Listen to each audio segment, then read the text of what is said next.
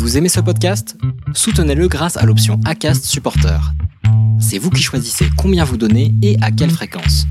Cliquez simplement sur le lien dans la description du podcast pour le soutenir dès à présent.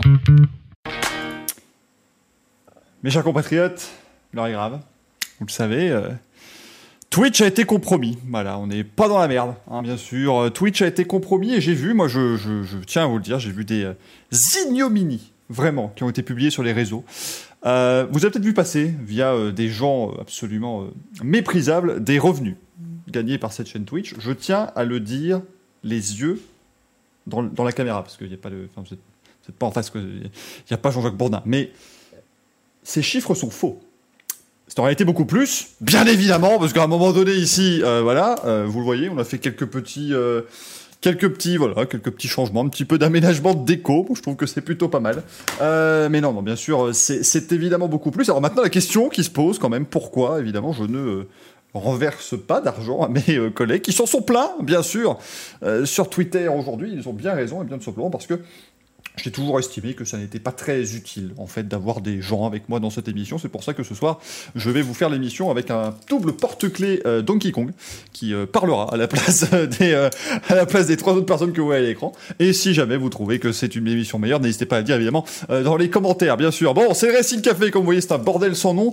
Je dis ça quand je vois la tronche aussi du bordel sans nom qui est Twitch. On a trois abonnés sur la chaîne, hein. donc imaginez le pognon que ça rapporte quand je T'as tous les abonnés qui se sont désabonnés d'un coup. Ils ont dit non, c'est bon, c'est plus possible. Faites bien attention, hein, euh, les amis, réellement, parce que Twitch, euh, voilà, il y a eu un, leak euh, massif, donc changez vos, mots- de passe, ça a été fait. Ne vous. Pardon, il n'y avait pas le son, mais oui, Greg nous dit changer les clés de stream. Au début, t'as juste dit changer les clés, je me suis dit, mais attends, ils ont pas le, pas les serrures chez toi. Enfin, c'est pas,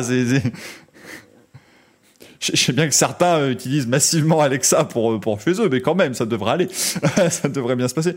Euh, alors, rassurez-vous aussi, on va, on va enlever le fond vert. hein. Bon, j'espère que vous allez bien, que vous avez passé un, joli mercredi. Il faut s'y habituer à ce nouveau jour du Racing Café qui d'ailleurs changera dès demain. Ce sera plus le mercredi demain, le, le Racing Café. euh, Enfin, de demain. La semaine prochaine surtout. Euh, il est pas beau ce fond vert, franchement. Euh, je le, voilà, je, le- baisserai quand mes collègues se présenteront. Euh, un beau programme ce soir évidemment dans le Racing Café. On parlera de MotoGP avec le Grand Prix des Amériques. Euh, du côté d'Austin, nouvelle victoire de, Marc Marquez, euh, le WRC avec euh, la magnifique photo d'Adrien Fourmeau qui vole. Ça va être que ça d'ailleurs. hein. Ça va être 25 minutes. On va regarder la photo. On va dire waouh, c'est fou. T'as vu, il y a les arbres derrière, tout c'est magnifique. Cette photo était absolument exceptionnelle. On parlera aussi un petit peu de Formule 1 parce que comme vous le voyez sur la chemise de Gaël, ce week-end, c'est le Grand Prix des droits de l'homme, le Grand Prix de Turquie, le Grand Prix de, Turquie. À Istanbul, bien sûr. Par contre, lave-la bien parce que tu vas pouvoir la porter très régulièrement, cette, cette chemise en fin de saison. Donc ça va être compliqué. Euh, Allô Vous avez plus mon son? Allô? Comment ça, il n'y a plus mon son? Attendez, parce que vous, on vous entend pas non plus. Mais c'est extraordinaire cette émission Ah si, oui, d'accord, on m'entend Ah si vous avez... Ah, juste pour... Il marche pas, il court. Mais mettez-vous, ah bah c'est la fin de ce récit de café de ses morts. C'est scandaleux de faire des conneries comme ça. Ah bah oui, c'est- bah oui, ça vous envoie vers système alors que c'est voice chat que je veux. Et là, normalement, on devrait vous entendre. On entend vos délicieuses voix suaves, euh, bien entendu. Donc rassurez-vous, il y a tout ce qu'il faut. Maintenant, le son est bien, euh, bien correct. On parlera de Formule 1, on répondra à vos questions. On élira le manche à couilles de la semaine. Bref, une émission, ma foi, fort sympathique. Comment euh, va Manu ce soir? Écoute, ça va Ah, très bien. euh, on se- Je suis un peu perturbé parce qu'on n'est pas le jour habituel, mais écoute, apparemment, il y a plein d'argent dans cette émission, donc je me dis que c'est bien. de Je fais une dépression, Manu. C'est pour ton prochain boulot. Hein, c'est, euh, voilà. Gentil. Et oui, oui, il faudrait que je m'en prenne un parce qu'on dit monsieur météo officiel. Donc, euh, Est-ce que tu peux Ouais, remettre ta ceinture, s'il te plaît, mec? Non, mais là, là, c'est-à-dire que je me suis fait péter la panse juste avant, alors la ceinture est sortie. Là, on a fait péter des boutons de ceinture parce que c'est plus tu as possible. bien raison, nous sommes ici entre. À un moment donné, euh, oh, c'est le beauf café ou c'est pas le beauf café ici? Merde. Et la semaine prochaine, il n'y aura pas que la ceinture qui sera déboutonnée, bien sûr. c'est pour faire venir du monde à un moment donné, voilà, hein, c'est ce qui marche sur on Twitch. va partir.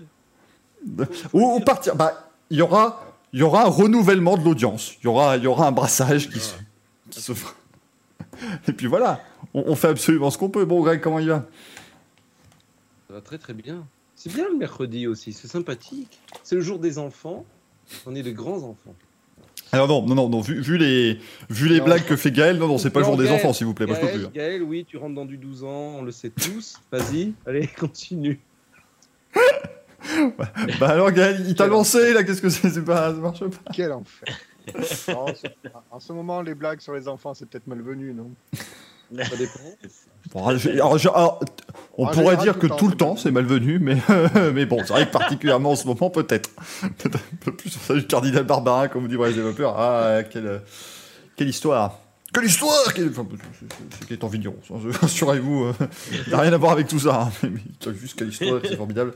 Bon, Gaël, avec cette très belle chemise pastel, hein, j'avoue que c'est... euh, Ouais, c'est un indice, un petit teasing de la fin de saison de Formule 1. Voilà, je me suis dit, euh, suivant le mouvement de Sébastien Vettel, euh, voilà. Là, c'est- c'est c'est la Turquie, bon, c'est- c'est soft la Turquie encore, ça va. C'est terrible, on a fait la blague sur tu rentres dans du 12 ans, les abonnés sont passés de 3 à 0. je, suis, euh, je suis extraordinairement inquiet. C'est parfait. Le drame. Voilà, voilà, donc là, ça va, le problème c'est que ça va les libérer. Ils vont dire, bah, c'est bon, il n'y a personne qui est abonné à cette chaîne, de toute façon, on va dire n'importe quoi, c'est parti. On peut On faire absolument ce qu'on veut. Euh, je suis déçu aussi que personne ne l'ait faite, évidemment, mais donc ta chemise pastel, Sacha Pastel, bien sûr, hein, qu'on euh, salue. Euh, tu es le, le soleil de, mes, de ma vie, hein, tout ça, bien évidemment. Euh, comme des tout poires est- et Scooby-Doo-Bidou. Ah. Mais qui connaît rien, et bien sûr, aller euh, tous les matins, je vais aller acheter mon petit pain au chocolat, là, là, là, là, bien sûr, mec qui mélange tout le monde, hein, ça y est, c'est toute la chanson française qui n'en peut plus. Euh, Ils sont passés les tuyaux aussi. oui, passer à grande échelle. Et on va arrêter tout de suite. oui, oui. non, là, s'il vous plaît, euh, time out, un temps mort, on va pouvoir, euh, ben, déjà, euh, c'est Mamba qui me dit, je règle le contraste des couleurs de mon écran, merci, gars. Cette chemise est utile. Les mecs sont en train de régler la HDR, tu sais.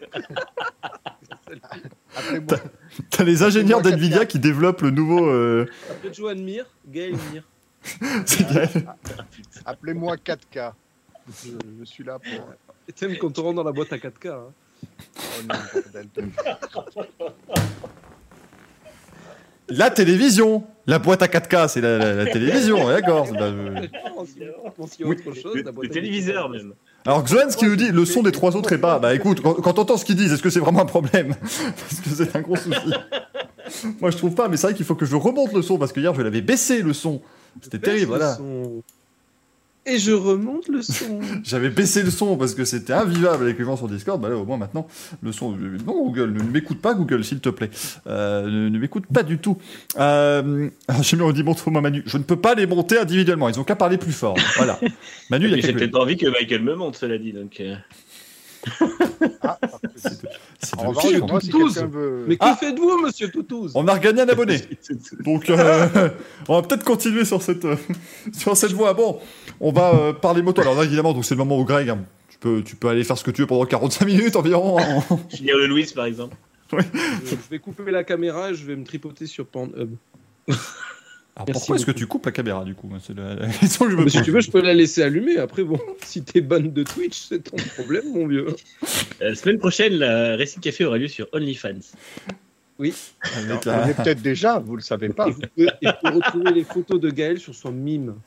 Euh, juste pour information, s'il y est déjà, euh, je veux être, enfin, je, hein, je touche les dividendes là-dessus. Moi, c'est euh, euh, dark, déposée. hein. le dark Racing Café. Marque déposée, Racing Café. Alors oui, déposée par la 120e fortune de France à la base, mais euh, on s'arrange, il n'y a, pas de- y a pas de problème. Hein. Faut pas s'inquiéter. Euh, oui, alors Maxime me dit, hein, le, le- le quota de blague de cul est largement passé pour un Racing Café standard. C'est vrai que là, ça va, ça va être compliqué. Il faudra parler de fond et...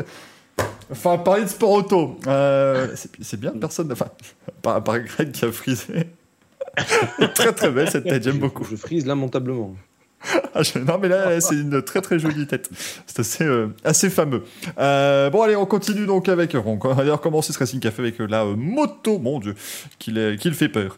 Euh, le, dé- le jingle moto qui va arriver, hein, j'imagine. Exceptionnel Quel grand prix Quelle moto Alors, il y a des chances que vous ayez entendu le son, hein, en tout cas, mais ce week-end, eh bien, effectivement, c'était le Grand Prix euh, des Amériques euh, MotoGP. Alors, euh, non, ça n'était pas sur une piste de motocross, même si on aurait pu le croire au vu des images, mais euh, quel. Quel euh, enfer ce circuit, on en parlera bien sûr de ce euh, circuit des, euh, des Amériques. Mais au moins, eh bien, Marc Marquez est, revenu encore une fois. Évidemment, c'est un circuit qui tourne à gauche de toute façon. hein. donc à un moment donné, on savait qu'il allait être très performant, bien sûr, sur ce genre de piste. Marc Marquez qui s'impose donc lors de ce Grand Prix des Amériques, sa deuxième victoire de la saison. Assez peu évidemment pour une saison habituelle de Marc Marquez, mais on sait qu'il revient évidemment de cette très très grosse euh, blessure qu'il avait, euh, qu'il avait eue en début de saison 2020. Euh, victoire donc avec 4 secondes 6 avances sur Fabio Quartararo. Pecco Bagnaia troisième, le rival de Fabio Quartararo pour le titre maintenant. Il a terminé pas très très loin de, lui. Alex Rins en quatrième position devant Jorge Martin. Euh, Enea Bastianini sixième, il fait très belle course en ce moment Enea Bastianini devant Jack Miller. Juan Mir, Brad Binder et Paul Espargaro. Oh, Paul Espargaro dans le top 10 hein, quand même. Faut... ouais. Eh, C'est rare. moi je l'applaudis les deux mains. Voilà, je- Bravo. Bravo véritablement. je suis de Stanley Marquez, t'as l'ami de Val s'il tourne à gauche. Bah non.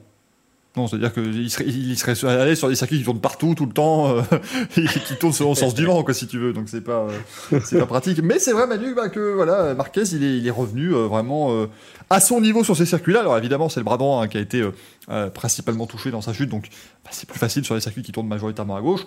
Mais là, on a retrouvé très clairement le Marc Marquez de l'époque qui a dominé cette course. Ouais, c'est ça, un peu comme au Saxon Ring, en fait, on voit que c'est ces circuits où il était vraiment dominateur, c'est automatique, ça revient.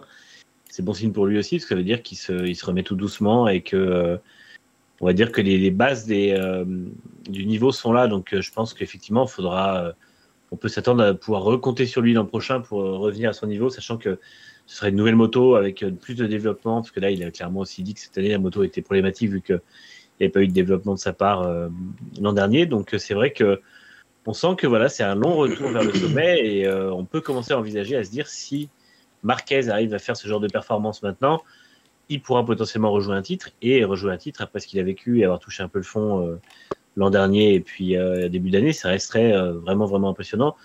Et on voit que bah, c'est ouais, ça s'oublie pas, c'est-à-dire qu'il est il est précisément en tout cas sur ces circuits-là, il est vraiment revenu au niveau qui était le sien.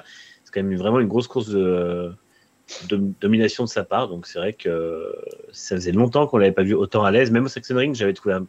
il était à l'aise, mais pas, aussi- pas autant euh, par rapport au reste du peloton. Donc euh, bravo à lui pour, euh, pour ce beau retour en forme. Ouais, et puis encore une fois, euh, Gaël, voilà, c'est- c'est-à-dire que bon, bah, c'est la seule Honda qui marche, quoi. hein. C'est un peu, euh, c'est un peu ce qu'on vous dit depuis 6 ans dans- environ, mais voilà, bon, il y a Paul qui fait, qui fait top 10, mais sinon Alex Marquez termine 12e et euh, Nakagami 17 après un Grand Prix difficile encore une fois pour le, le pilote japonais. Donc effectivement, voilà, euh, c'est encore une fois lui qui tire euh, Honda vers le haut. Ouais, c'est ça. Mais bon, euh, Marc Marquez, il est de retour sur un retour entre guillemets où il va pas. bon, il sait qu'il se bat pas pour le championnat cette année, donc il n'y a pas la pression de dire il faut que les résultats arrivent. Je veux dire, ils sont dans une phase où, comme le disait Manu, effectivement, il faut à nouveau redévelopper cette moto pour l'an prochain. Ça ne l'empêche pas, lui, entre guillemets, de reprendre un petit peu ses marques et, de reprendre la confiance, parce que c'est vrai que quand on a été six fois champion du monde comme lui, il faut se dire euh, bon, j'en suis où de ma carrière? Est-ce qu'effectivement, la jeunesse n'est pas en train de nous pousser un petit peu vers la sortie? Donc, euh, ça fait quand même euh, du bien au moral de pouvoir ben voilà, inscrire quand même, pour l'instant, ces deux victoires dans la saison.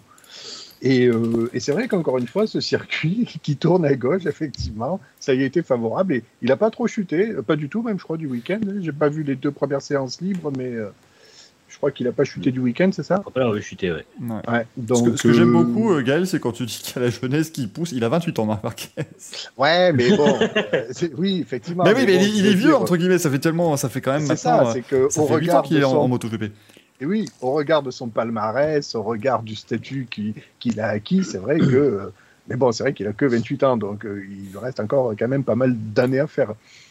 Ah là, c'est sûr que la retraite, ça va pas être tout de suite hein, pour, euh, pour Marc Marquez. On lui souhaite en tout cas, parce que c'est vrai que malheureusement, ses, ses chutes étaient un peu, un peu, voilà, pouvaient quand même remettre en question sa carrière. On rappelle quand même que le coup du, du radius droit, ça pouvait franchement être un très très sérieux coup d'arrêt. Il a quand même fait une saison 2020 quasiment blanche, euh, à part le, le retour tenté au bout de 5 jours avec une plaque dans le bras et tout. Enfin, c'était assez compliqué.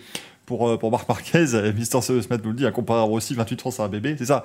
C'est-à-dire que voilà, hein, c'est euh, Rossi qui a atteint maintenant l'âge canonique de 104 ans, on vous le rappelle, bien entendu. C'est de Monsieur C'est pas l'homme le, c'est pas l'homme le plus vieux d'Italie d'ailleurs, désormais. Si, si, si, mais depuis, depuis 7 ans déjà. hein, c'est, ça fait un bail. Et, et Rossi qui a terminé 15e hein, ce week-end. hein. Un, un petit point pour, pour Valentino Rossi. Le vrai souci, je trouve, c'est qu'il a été battu par Dovizioso. ouais. Et assez Euh, nettement en plus. Euh, pour sa deuxième course sur la moto, Dovi qui marque, euh, qui marque 3 points. Euh, voilà, chez, chez Petronas, c'est toujours un peu la, soupe à la grimace hein, depuis le début de saison. De toute façon, depuis qu'ils n'ont plus, depuis qu'ils plus Fabio Quartaro, c'est franchement, franchement compliqué. Pardon. Franco Morbidelli, lui, il termine dernier, mais voilà, c'est un retour aussi. Et bon, il revient de blessure, assez compliqué aussi pour lui. Encore une fois, comme avec Marquez, bah, il y a une Yamaha qui a fonctionné ce week-end, c'est celle de Fabio Quartararo, sur un circuit qui n'était pas forcément voilà, typé pour cette, pour cette machine, mais je trouve, messieurs, que euh, et lui et Bagnaia ont quand même surpris, parce que la Ducati aussi n'était pas non plus faite à la base pour Austin, euh, malgré les deux longues lignes droites. Et bah, ils ont tenu leur rang de, prétendants au titre, en tout cas maintenant. Euh, on vous dira tout à l'heure qu'est-ce que d'ailleurs Fabio Quartaro devra faire dans quelques semaines pour remporter le titre, mais Gaël, effectivement, bah voilà, les, deux sont 2 et 3. La lutte est partie. Ouais, c'est ça. Mais c'est vrai que si on revient un tout petit peu sur les, les Ducati, euh, les quatre sont dans le top 10 sur la grille déjà, donc c'était quand même assez étonnant. Euh, on a vu Quartaro quand même qui n'a pas. euh, alors, ça m'embête chaque fois de me dire il n'a pas poussé pour, parce que si, forcément, tous les pilotes poussent pour, mais je veux dire, encore une fois, été un week-end assez intelligent, c'est-à-dire que, alors oui, Bagnaia fait la pole, mais lui va essayer quand même d'aller chercher le chrono, il fait une première ligne, donc ça le rassure. Sur le départ, il gère bien, mais bon, Marquez s'en va quand même assez facilement. Et, euh, c'est encore une très belle gestion de course qui nous a fait euh, Quartararo. Euh, c- j'ai pas envie non plus chaque fois de dire oui, il a encore fait l'épicier. Non, c'est pas ça. C'est que il est euh, dans la bonne position et son meilleur ennemi, c'est lui en fait. Il faut pas qu'il chute, il faut pas qu'il perde des, gros points face à Bagnaia désormais. Et, euh, et, je pense que toute cette gestion de course, toute cette intelligence là qu'il est en train d'acquérir euh, avec cette expérience là, et j'ai presque même envie de dire tant mieux qu'il ait des courses comme ça à faire, tant mieux que euh, il soit par exemple 4 ou 5e au premier, virage et qu'il lui fa, et qu'il ait besoin de 5 10 tours pour revenir sur les avant-postes parce que c'est voilà, une nouvelle façon euh, ce sont de nouvelles courses pour lui, c'est de l'expérience qu'il peut prendre pour le futur et si jamais euh, euh, cette année il peut décrocher le titre, eh bien voilà, ça lui servira pour les saisons qui vont suivre parce que bah, il va falloir qu'il confirme son nouveau statut, etc. Et, ça, c'est vraiment pas mal que cette saison, on ait ce type de course pour Quartararo. Manu, tu es d'accord avec ça? Ouais, complètement. C'est euh, c'est un peu ce qu'on disait euh, récemment. Il a, il a des nouvelles il a des nouveaux types de week-end et on sent que par rapport au début de saison, il est beaucoup moins axé sur les qualifs. Et euh, c'est vrai que du coup, ça lui change un peu la physionomie de ses courses. Mais, mais concrètement, on sent aussi que c'est là qu'il maintenant il est le plus à l'aise pour capitaliser à fond chaque week-end. Il vise plus du tout la victoire, on le sent. il n'a pas cherché à, à tenter de lutter contre Marquez. Il a vu qu'il avait la deuxième place qui lui tendait les bras et il sait que c'est des points dont il a besoin. Marquez n'est pas, c'est bizarre de le dire, mais Marquez n'est pas du tout une menace au championnat.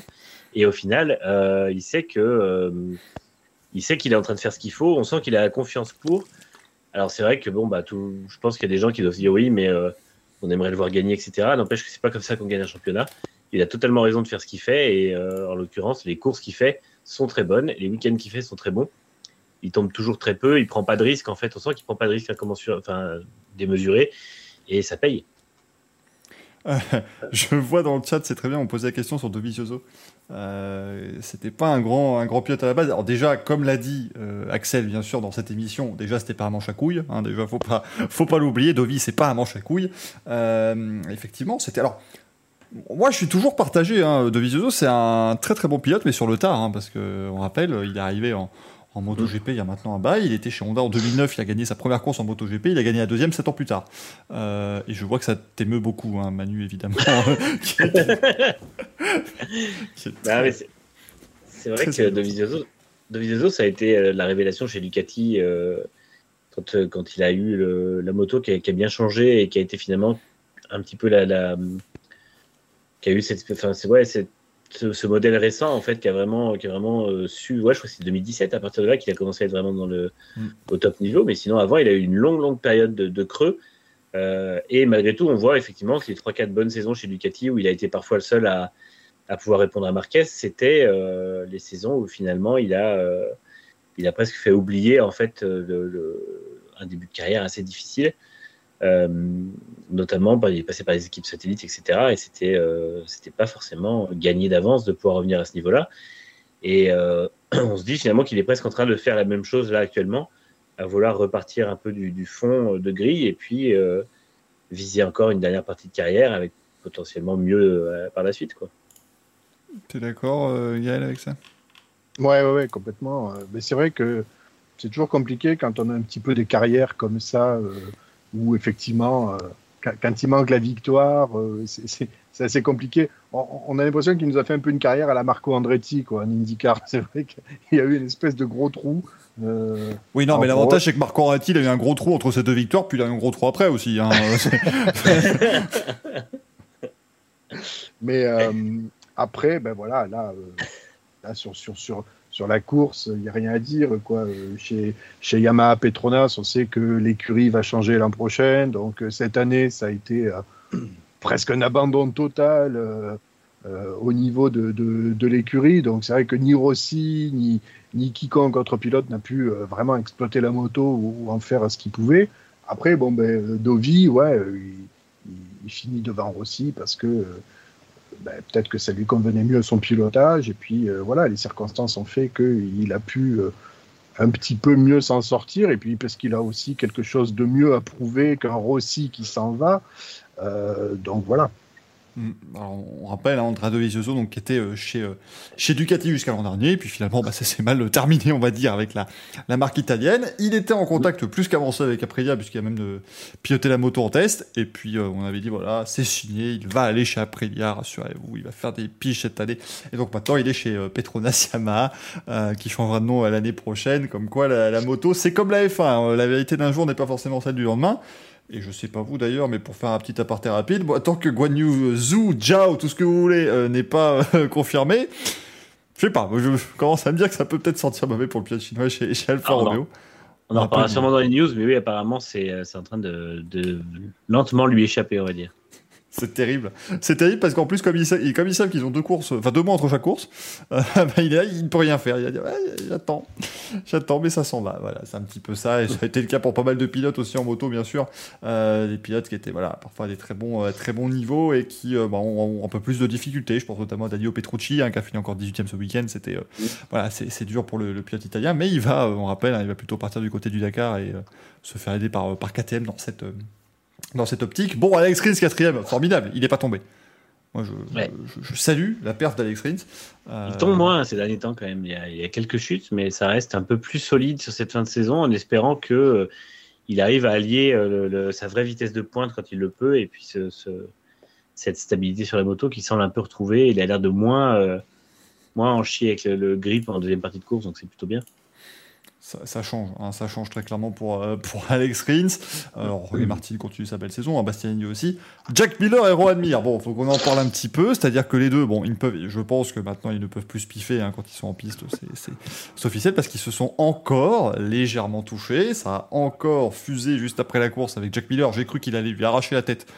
euh, au pilote espagnol, c'était incroyable. Euh, D'ailleurs, je crois que c'est, alors c'est pas encore officiel, mais Rohan Mir est quasiment euh, euh, déchu de sa couronne qu'il avait obtenue l'an dernier, puisqu'il ne reste plus beaucoup de pilotes qui sont, euh, qui sont en lice pour le, pour le titre. En fait, c'est un petit peu, euh, j'ai un peu l'impression que cette fin de course et ce contact, c'est un peu ce qu'on disait hein, de Mir depuis quelques semaines, c'est-à-dire que ben il doit euh, compenser la Suzuki qui est pas au top, euh, ses qualifs qui sont euh, absolument catastrophiques euh, tous les week-ends, et donc du coup, bah, il doit, euh, il doit jouer des coudes réellement, et c'est pas forcément quelque chose qui plaît à tout le monde. Ouais, complètement. Ben, disons que euh, sa saison est presque aux antipodes de celle de l'an passé. Et c'est vrai que c'était compliqué cette saison. On l'avait dit d'ailleurs en début d'année.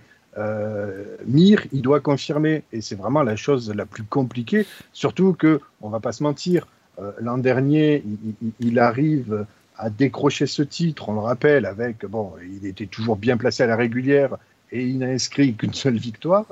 Euh, donc, il n'est pas le champion surprise, ça serait lui faire offense, c'est pas ce que je veux dire, mais quelque part, voilà, c'était vraiment un des outsiders qu'on n'attendait peut-être pas forcément.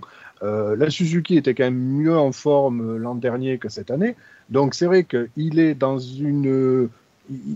Est dans un timing où, entre guillemets, la moto, c'est un mystère, on ne sait pas ce qui lui arrive. Franchement, pourquoi, euh, pourquoi tout à coup on n'arrive plus en tirer les performances qu'on arrivait à faire l'an dernier, ça c'est le gros mystère. Donc ça, ça doit vrai parce que euh, c'est- une chose de ne pas avoir la performance, mais c'est encore une autre chose de ne pas savoir d'où vient le manque de performance. Donc ça, ça doit vraiment énerver le pilote et le, staff technique.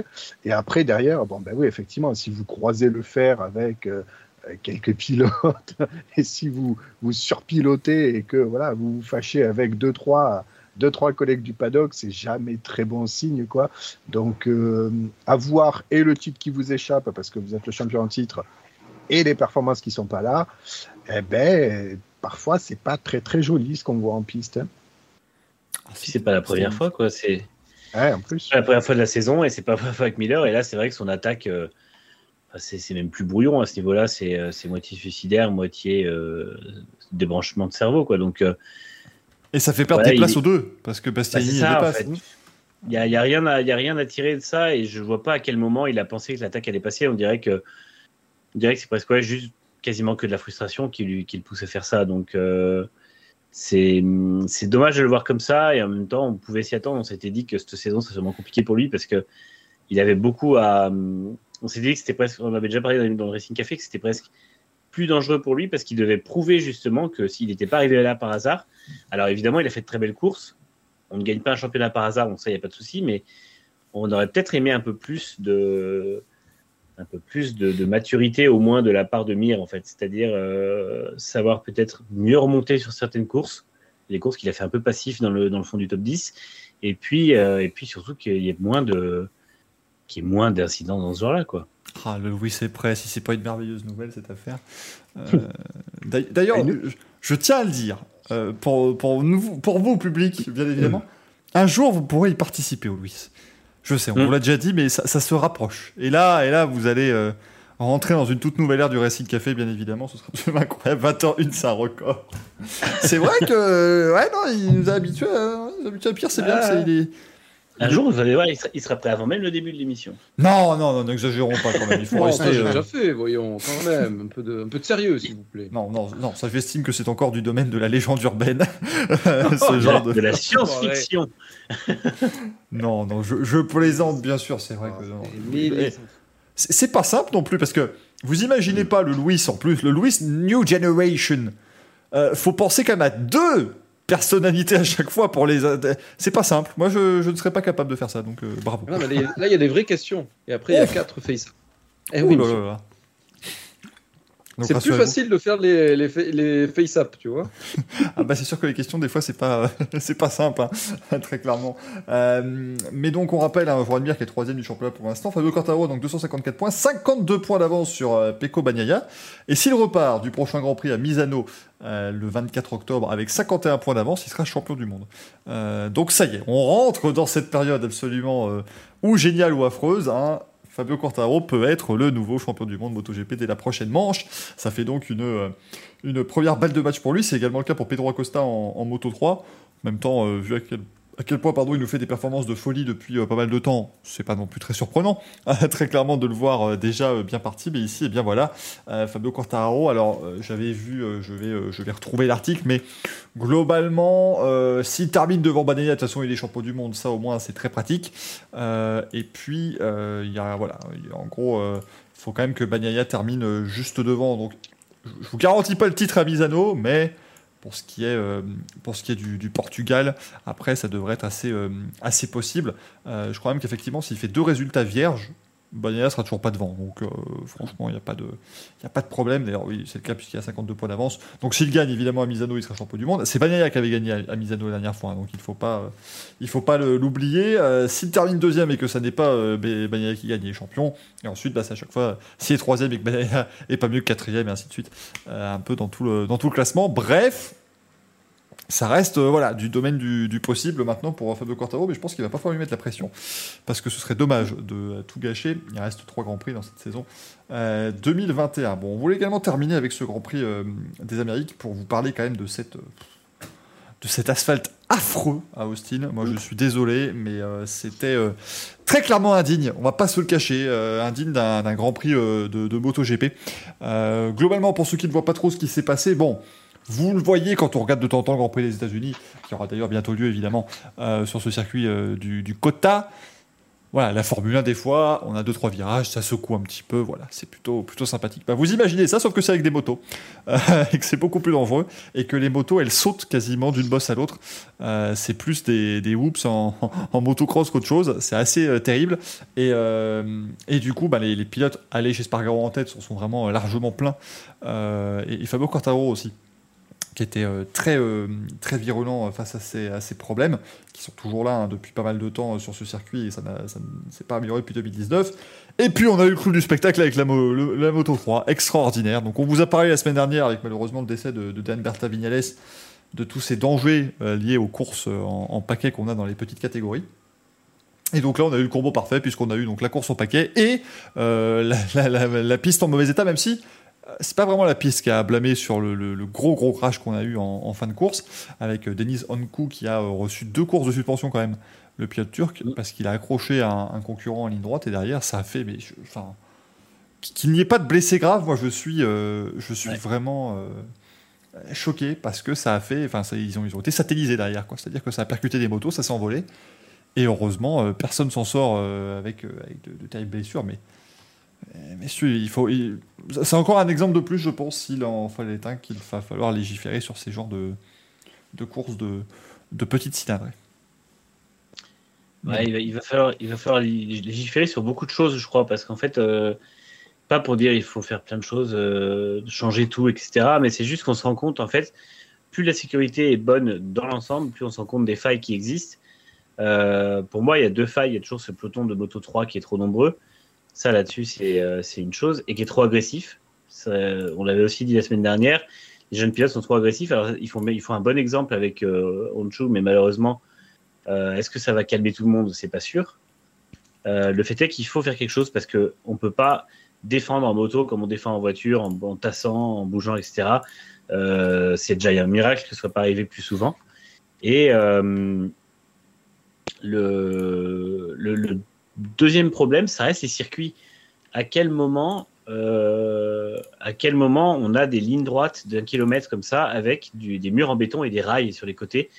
Euh, quand on a vu déjà en mars, non, ouais, c'est en mars que euh, la NASCAR, avait, ouais, avait, avait eu un accident énorme, qu'un pilote a failli, enfin, a percuté un mur de face, et c'était en NASCAR, c'est-à-dire c'est des voitures de 2 tonnes qui sont laissées écraser dans le mur et ça a déjà failli blesser le pilote. Donc, il faut remettre un peu les choses en, perspective et se rendre compte que les circuits de moto, parfois, sont notamment dans ce, dans ce cas celui-là qui n'est pas un circuit de moto au départ, euh, sont pas safe. C'est-à-dire que la, ligne droite de, de, de Austin, je vois pas à quel moment il n'y a pas des air fence tout le long, parce que là, on a de la chance. Ils viennent percuter le, le rail, pas dans un mauvais angle, en ayant déjà bien fait quelques cabrioles, donc ralenti, et puis avec le dos, etc. Mais il suffit qu'il y en ait un des deux qui prenne sa. hum, qui décolle de manière un peu plus euh, oblique, parce qu'il a essayé d'éviter le pilote qui était au sol ou quoi que ce soit, il termine la tête dans les grillages. Et euh, je ne fais pas de dessin sur ce qui se passerait. Donc. euh, Là-dessus, il y a un énorme danger, clairement, qui, est, euh, qui, doit, être, qui doit être un peu plus, un peu plus pris en compte, je pense. C'est que oui, quand une moto, ça peut tomber, enfin, un pilote moto peut tomber dans la ligne droite. Et quand un pilote moto en accroche un autre en ligne droite, ça peut avoir des conséquences dramatiques. Donc, ça, ça impose de réfléchir à à la fois les types de surfaces qu'on met sur les côtés, la manière dont on met les ouvertures dans les, dans les, dans les rails, et euh, après, bah, effectivement, ça impose de, de calmer un peu les pilotes, parce que c'est quand même quelque chose qu'on voit beaucoup moins en Moto 2 et surtout en Moto GP. Gaël, ton, ton avis là-dessus? Mm, Ouais, ben, effectivement, c'était pas glorieux, glorieux ce qu'on a vu. Euh, surtout qu'on est quand même dans une année où on a été euh, trois fois endeuillé au niveau de la moto euh, professionnelle. Euh, c'est vrai que là, ce week-end, tous les pilotes ont pesté contre euh, les bosses ressentis au niveau du, du circuit. Le circuit qui a pourtant resurfacé euh, quelques virages et quelques secteurs, mais c'était pas suffisant. Et en plus, là-bas, au Texas et, et à Austin plus particulièrement, le terrain a été fragilisé par euh, quelques activités sismiques qu'il y a eu. Donc forcément, le, le- le circuit en a pâti. Mais je reste quand même un Jean-Michel. peu... Oui, bien sûr. oui, Michel. Paty, bien évidemment. Jean-Michel Paty. Je ne suis pas d'accord. C'est un scandale. Et euh, je reste quand même assez étonné que euh, un circuit bon, qui accueille quand même la, la moto GP et surtout euh, qui a quand même le grade 1 de la FIA, euh, on n'impose pas quand même plus euh, de contrôle au niveau euh, du circuit, tant sur la sécurité active et passive, sur la piste.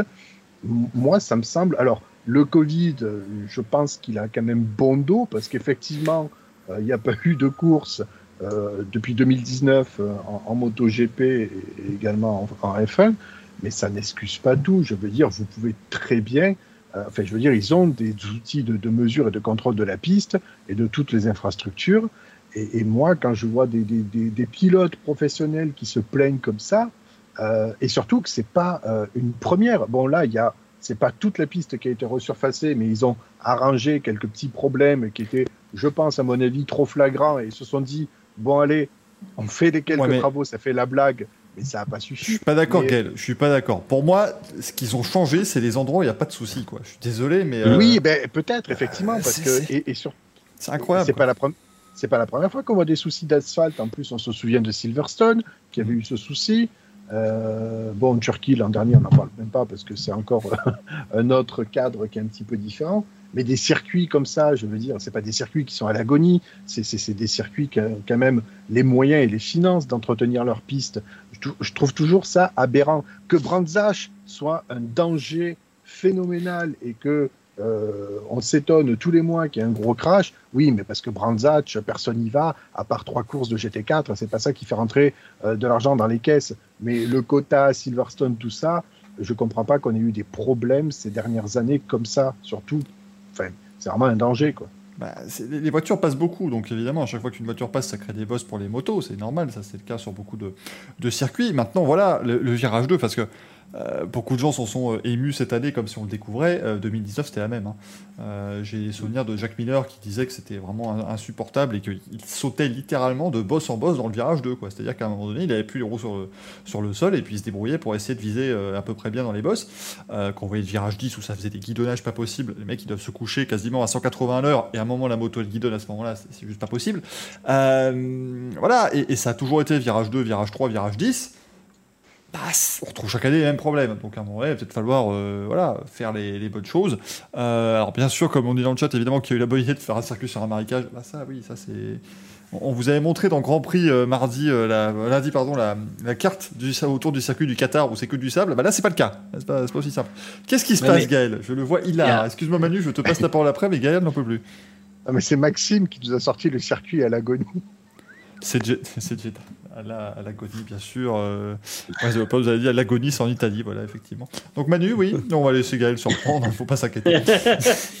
Non, c'était Jarno Zaffelli, le, le responsable et architecte de, de Romo, qui a refait notamment euh, Zandvoort, qui avait travaillé sur le, la refonte de Silverstone et qui avait donc connu le problème avec les boss, puis réglé le problème avec les boss, qui en fait à l'époque datait de la manière dont le circuit avait été fait la première fois, qui a dit en fait que le, problème qu'ils ont, c'est que là ils n'arrivent pas à identifier le souci.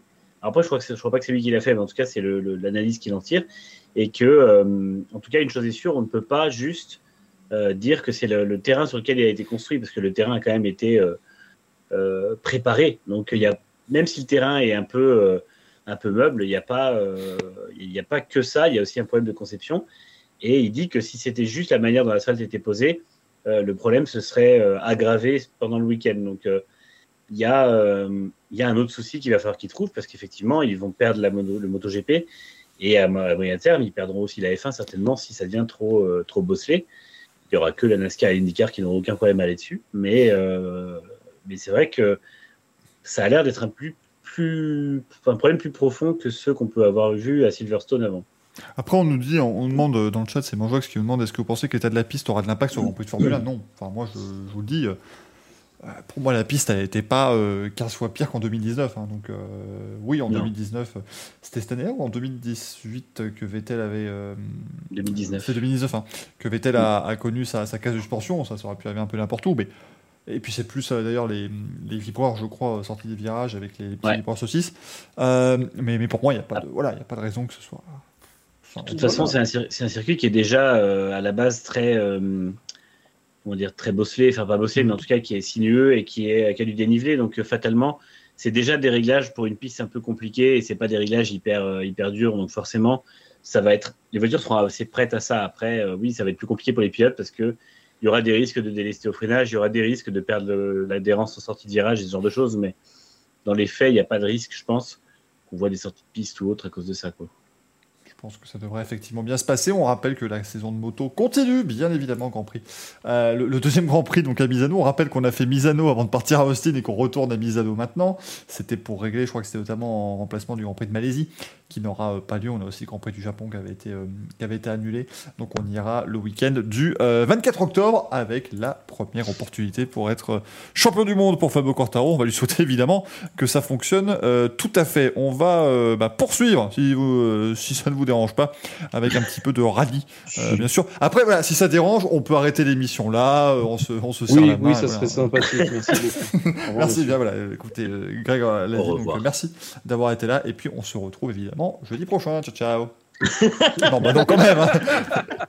Et là, et là, t'as tous les gens qui nous écoutent parce que je sais qu'il y en a qui nous écoutent en podcast en roulant et qui sont là quand on dit ah bah putain je suis un rouge. bon là je coupe voilà c'est fini alors et énergie je trouve Ça- non non rassurez-vous On passe sortie était très crédible en tout cas.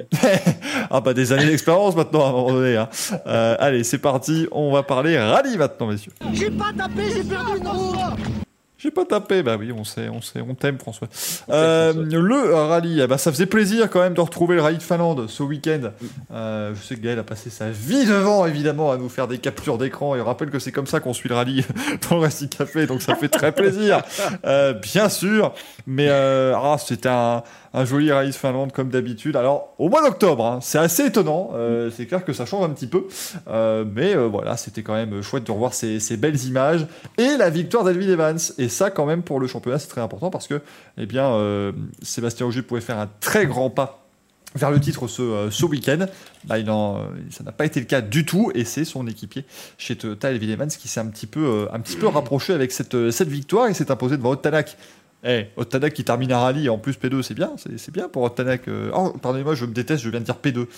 Brrr, je- oui, parce que oui, vous le sachiez, je déteste les gens qui disent P1, P2, P3, je n'arrive pas. Je- je- PD non plus. c'est- Oui, ça c'est pour les voitures électriques, c'est pour le drive. Bien évidemment. Euh, mais donc la deuxième place de Tanak, très, très jolie. Et puis Craig Breen, qui termine troisième, très beau euh, rallye également de la part du pilote irlandais. Sébastien Auger lui a dû se contenter de la euh, cinquième place ce, euh, ce week-end avec la Yaris. Bah, allez, Gaël, comme tu as, voilà, tu as tout suivi, parle-nous de cette victoire d'Alvin Evans, qui a été, ma foi, fort, fort sympathique à regarder. Euh, Belfin Evans euh, qui maintient ses chances euh, de titre mondial. Bon, ça va être compliqué, il reste que deux rallyes, mais bon. Oui, non, mais c'est- quasiment fini, mais c'est pas donc, fini. C'est ça. Bon, ceci dit, il suffirait juste qu'il gagne et que Ogier ait un gros souci sur le prochain rallye, puis on relance la machine, comme la saison 2020 d'ailleurs. hein. Mm. On aurait les deux mêmes euh, candidats au titre. Mais euh, bah, ça fait plaisir un petit peu de revoir Evans parce que sa saison n'a pas été quand même euh, de tout repos. Il a eu euh, des casses mécaniques, il a eu des sorties de piste, et c'est, euh, ça, ça montrait pas son vrai niveau. Euh, Evans vaut un peu mieux que ça. Malheureusement, c'est vrai qu'il n'a pas réussi à, tout mettre euh, euh, bout à bout pour avoir une meilleure saison que ce qu'il ne fait actuellement. Mais pour autant, voilà, il est là pour, pour assurer le coup. Il a fait un super rallye. Alors encore une fois, on a eu un départ canon de Hyundai le premier jour. On a eu Brin devant Tanak. Et puis dès le deuxième jour, quand il faut voilà, sécuriser et entrer dans le vif du sujet, bon, ben, les Hyundai ne sont plus là et c'est les Toyota qui passent devant. globalement c'est le, résumé de la saison 2021. Euh, après, euh, exceptionnel, Brin, je veux dire, euh, il fait une saison partielle, euh, comme euh, toute sa carrière jusqu'à présent. On en parlera plus tard de ce qui va se passer l'an prochain. Mais euh, Brin, il fait cinq rallyes, les trois derniers, il est sur le podium. Donc, euh, bon, forcément, ça parle pour lui. Quoi. Le, il- voilà, euh, l'équipe de reconnaissance est bonne, ses notes sont bonnes. Quand il, voilà, quand il fait un rallye, euh, il sécurise, il, il est performant. Euh, et voilà. Et en plus, Brin, euh, chez Hyundai, c'est quand même pas le pilote titulaire, il à temps partiel. Donc, c'est-à-dire que devant lui, il a deux leaders, Tanak et Neuville, et il fait mieux. Donc, euh, bon, euh, quand vous rentrez au parc d'assistance, bon, d'un côté, vous êtes félicité pour vos performances, mais euh, Adamo, bon, il tire un peu la gueule parce que voilà, euh, Tanak et Neville ne sont pas devant. Quoi. An- André Bon, Neville, il est- Adamo. Les deux mains sur les hanches. Voilà, André Adamo, parce que sinon, même si on adorerait évidemment qu'un jour euh, Salvatore Adamo soit là, super, bravo. Mais non, c'est pas, c'est pas lui. Ceci dit, euh, André Adamo, il met ses deux mains sur ses hanches et il fait l'escalator. ouais, donc, euh, il pas C'est oublié vrai. cette. euh, Non, littéralement, littéralement, il n'y a pas de. pas- euh, zéro van, hein, il fait l'escalator, zéro van. hein. C'est pas un code, hein, c'est vrai. Il a vraiment fait ça. Il faut prendre ça de manière très factuelle. C'est vraiment. Absolument. Et puis voilà, bon, ben, Tanak a fini, bien heureusement. Et Augier nous a tenté une nouvelle. euh, il a décidé de conduire sans casque, le bonhomme. hein. Il, il ne serre plus la sangle. On y va comme ça, on se prend des pénalités d'une minute. euh, voilà, il teste des choses. Il se, il se met des, des- des- des- des difficultés supplémentaires pour essayer d'aller chercher ce titre euh, de manière assez. euh, Spectaculaire. Non, mais- Ouais, mais c'est des petites. Bon, ah, c'est pas. C'est voilà, c'est des, des, des petits oublis passagers parce que peut-être un peu le stress, parce que la concentration ailleurs, parce que voilà, c'est pas des erreurs de pilotage, mais bon, c'est idiot d'avoir perdu une minute comme ça. Bon, ceci dit, euh, il n'était pas non plus euh, euh, candidat à aller chercher une quatrième place ou mieux, quoi, sauf abandon devant, bien entendu. Mais bon, quoi qu'il en soit, Ogier aurait terminé cinquième, je pense, à la régulière. C'était, euh, on rappelle donc effectivement, il a eu cette, euh, cette minute parce qu'en gros, il avait déjà fait euh, la même chose. Il n'avait donc pas en fait serré correctement la sangle de, son casque. Et comme il l'avait déjà fait au Monte Carlo, et bien maintenant la pénalité était avec, euh, sursis, donc il l'a refait. Évidemment, bah, du coup, euh, il s'est retrouvé avec cette, euh, minute de, pénalité. Euh, bon, voilà, il, il a une minute de pénalité. Il termine à euh, deux minutes de lapis devant lui. Donc effectivement, ça lui a pas euh, changé grand chose à mon avis dans son. euh, dans, dans son euh, week-end, oui, Gal, on a très bien vu. T'as vu, Lapi, t'as vu le c'est son prénom ou son nom de famille De quoi C'est son nom de famille. Je Lapi. connaissais Lapi, Lapi Hour, mais. La, oui, ou la, La pique qui chante. la pique qui chante aussi. ouais. Oh merde. Oh là là. Ah non, ah, mais alors, ce qui est fou, c'est que je ne l'ai pas vu venir. C'est terrible. C'est vraiment. je- Joe Duster dans le chat nous dit OG, OG, Joséphine. C'est pas mal aussi. Ah, elle était bonne, celle-là. Très très bon. Ah, eh, vous êtes en forme. hein. On va faire ça plus souvent le mercredi, à mon avis, là, parce qu'ils sont très en forme, j'ai l'impression. Une petite parenthèse. Bon, fatalité, c'est sur un événement euh, tragique. C'est François Sévère qui a, qui a perdu la vie euh, aujourd'hui en 73. Et il y en a un qui a dit euh, à chaque fois que tu es arrêté à, à un feu rouge, tu, tu l'évoques dès que ça passe au vert. c'est génial. Tu gueules parce que c'est vert, oh Oui, je, alors oui, je, je suis ce connard qui se sent obligé de raconter toutes les vannes. hein, Bien évidemment, c'est c'est mon rôle. Il n'y a pas de problème. Moi, dès qu'il y a une blague, même si elle est tout à fait comprise par le truc, je suis ah, parce que tu comprends, parce que voilà, hein, c'est. euh, non, parce que le curé, le 12 ans, tout ça, voilà, je, je vais toujours évidemment euh, expliquer pour que les gens les comprennent bien. C'était- Et on refait des vannes et voilà, les abonnés repassent à zéro. C'est terrible, Je vous ferme ma gueule. c'est affreux. Non mais alors ça c'est merveilleux, ça Twitch vraiment. En fait c'est ça. Ce que vous savez pas c'est que le hack a juste touché ma chaîne. Ils ont juste euh, pris mes abonnés. C'est littéralement ça. Ils ont, ils ont- ils ont hacké les personnes qui sont maintenant Re- évidemment. Redistribué à d'autres. euh, Voilà exactement. Ils sont là, ils disent bah voilà, écoute, euh, bravo, À Galaxy. que tu dises que tu as, une fondation, ils se sont servis. hein. Bah oui, bah évidemment, mais c'est toujours ça de toute façon. Dès qu'on crée des trucs comme ça à but non lucratif, mais un peu quand même, et ben voilà, ça se fait, euh, ça se fait toujours avoir. C'est extra. fondation euh, Michael Duforest, c'est Enrico Macias. C'est ça? Tout dans la poche d'Enrico et de Michael. Exactement, exactement. Lie, lie. Parce que l'important c'est l'amour. Je suis là, c'est vraiment que ça. C'est ça qui compte le plus. Et donc ça, ça fait plaisir. Maxime qui dit Michael est personnel non grata dans tous les théâtres. Exactement. Exactement. J'étais allé voir une pièce de boulevard la dernière fois et donc euh, j'explique comment. Ah oui. Non mais vous comprenez parce que c'est son mari qui rentre. Là parce qu'il rentre de voyage. Vous comprenez Mais elle, elle le trompe.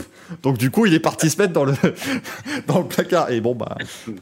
Alors, Est-ce que tu peux nous expliquer la blague qu'on a fait en début d'émission sur euh, Gaël qui rentre dans du 12 ans, s'il te plaît? Non merci. je- je- non, non, c'est parce que bah simplement Gaël en fait. Ah, c'est bizarre ça Gaël, il va chez Petit Bateau et il rentre dans les vêtements de 12 ans, tout simplement. Voilà, avec ça à faire. C'est- c'est- c'est- Il occupe ses journées, le gaillard. Qu'est-ce que vous voulez À un moment donné, il, fait- il fait ce qu'il peut. Pas, pas bien grave non plus.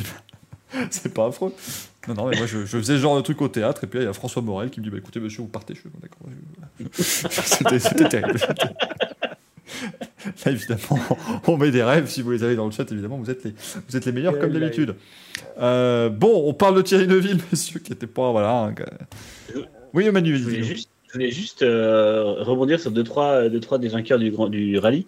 Notamment déjà Evans, je trouve que c'est la première fois quasiment où je on dirait qu'il est euh, comment on dit euh, comment dire championship matériel. On dirait vraiment que maintenant il est prêt à aller chercher un titre, même si Ogier est plus là. Et je pense que pour Toyota c'est vachement rassurant parce que c'est euh, je pense qu'il y avait encore des doutes jusqu'ici. Il avait un peu eu du mal l'an dernier parce qu'il était face à Ogier. Cette année il y a eu quelques quelques mauvais moments, mais on dirait que là, ce coup-ci, il est capable maintenant de, de se remettre vraiment dans le dans la peau d'un vainqueur et d'un champion potentiel. Donc, euh, c'est rassurant pour Toyota parce qu'ils perdent mine de rien leur, leur pierre angulaire cette, euh, à la fin de cette saison.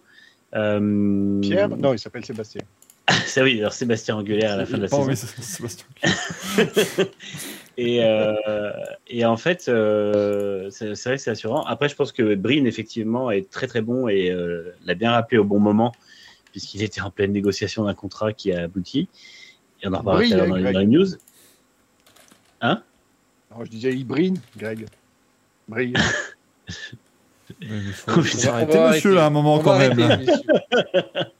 Laissons-le parler. Il est en train de parler de contrats intéressants et juteux. Ça, je n'en sais rien.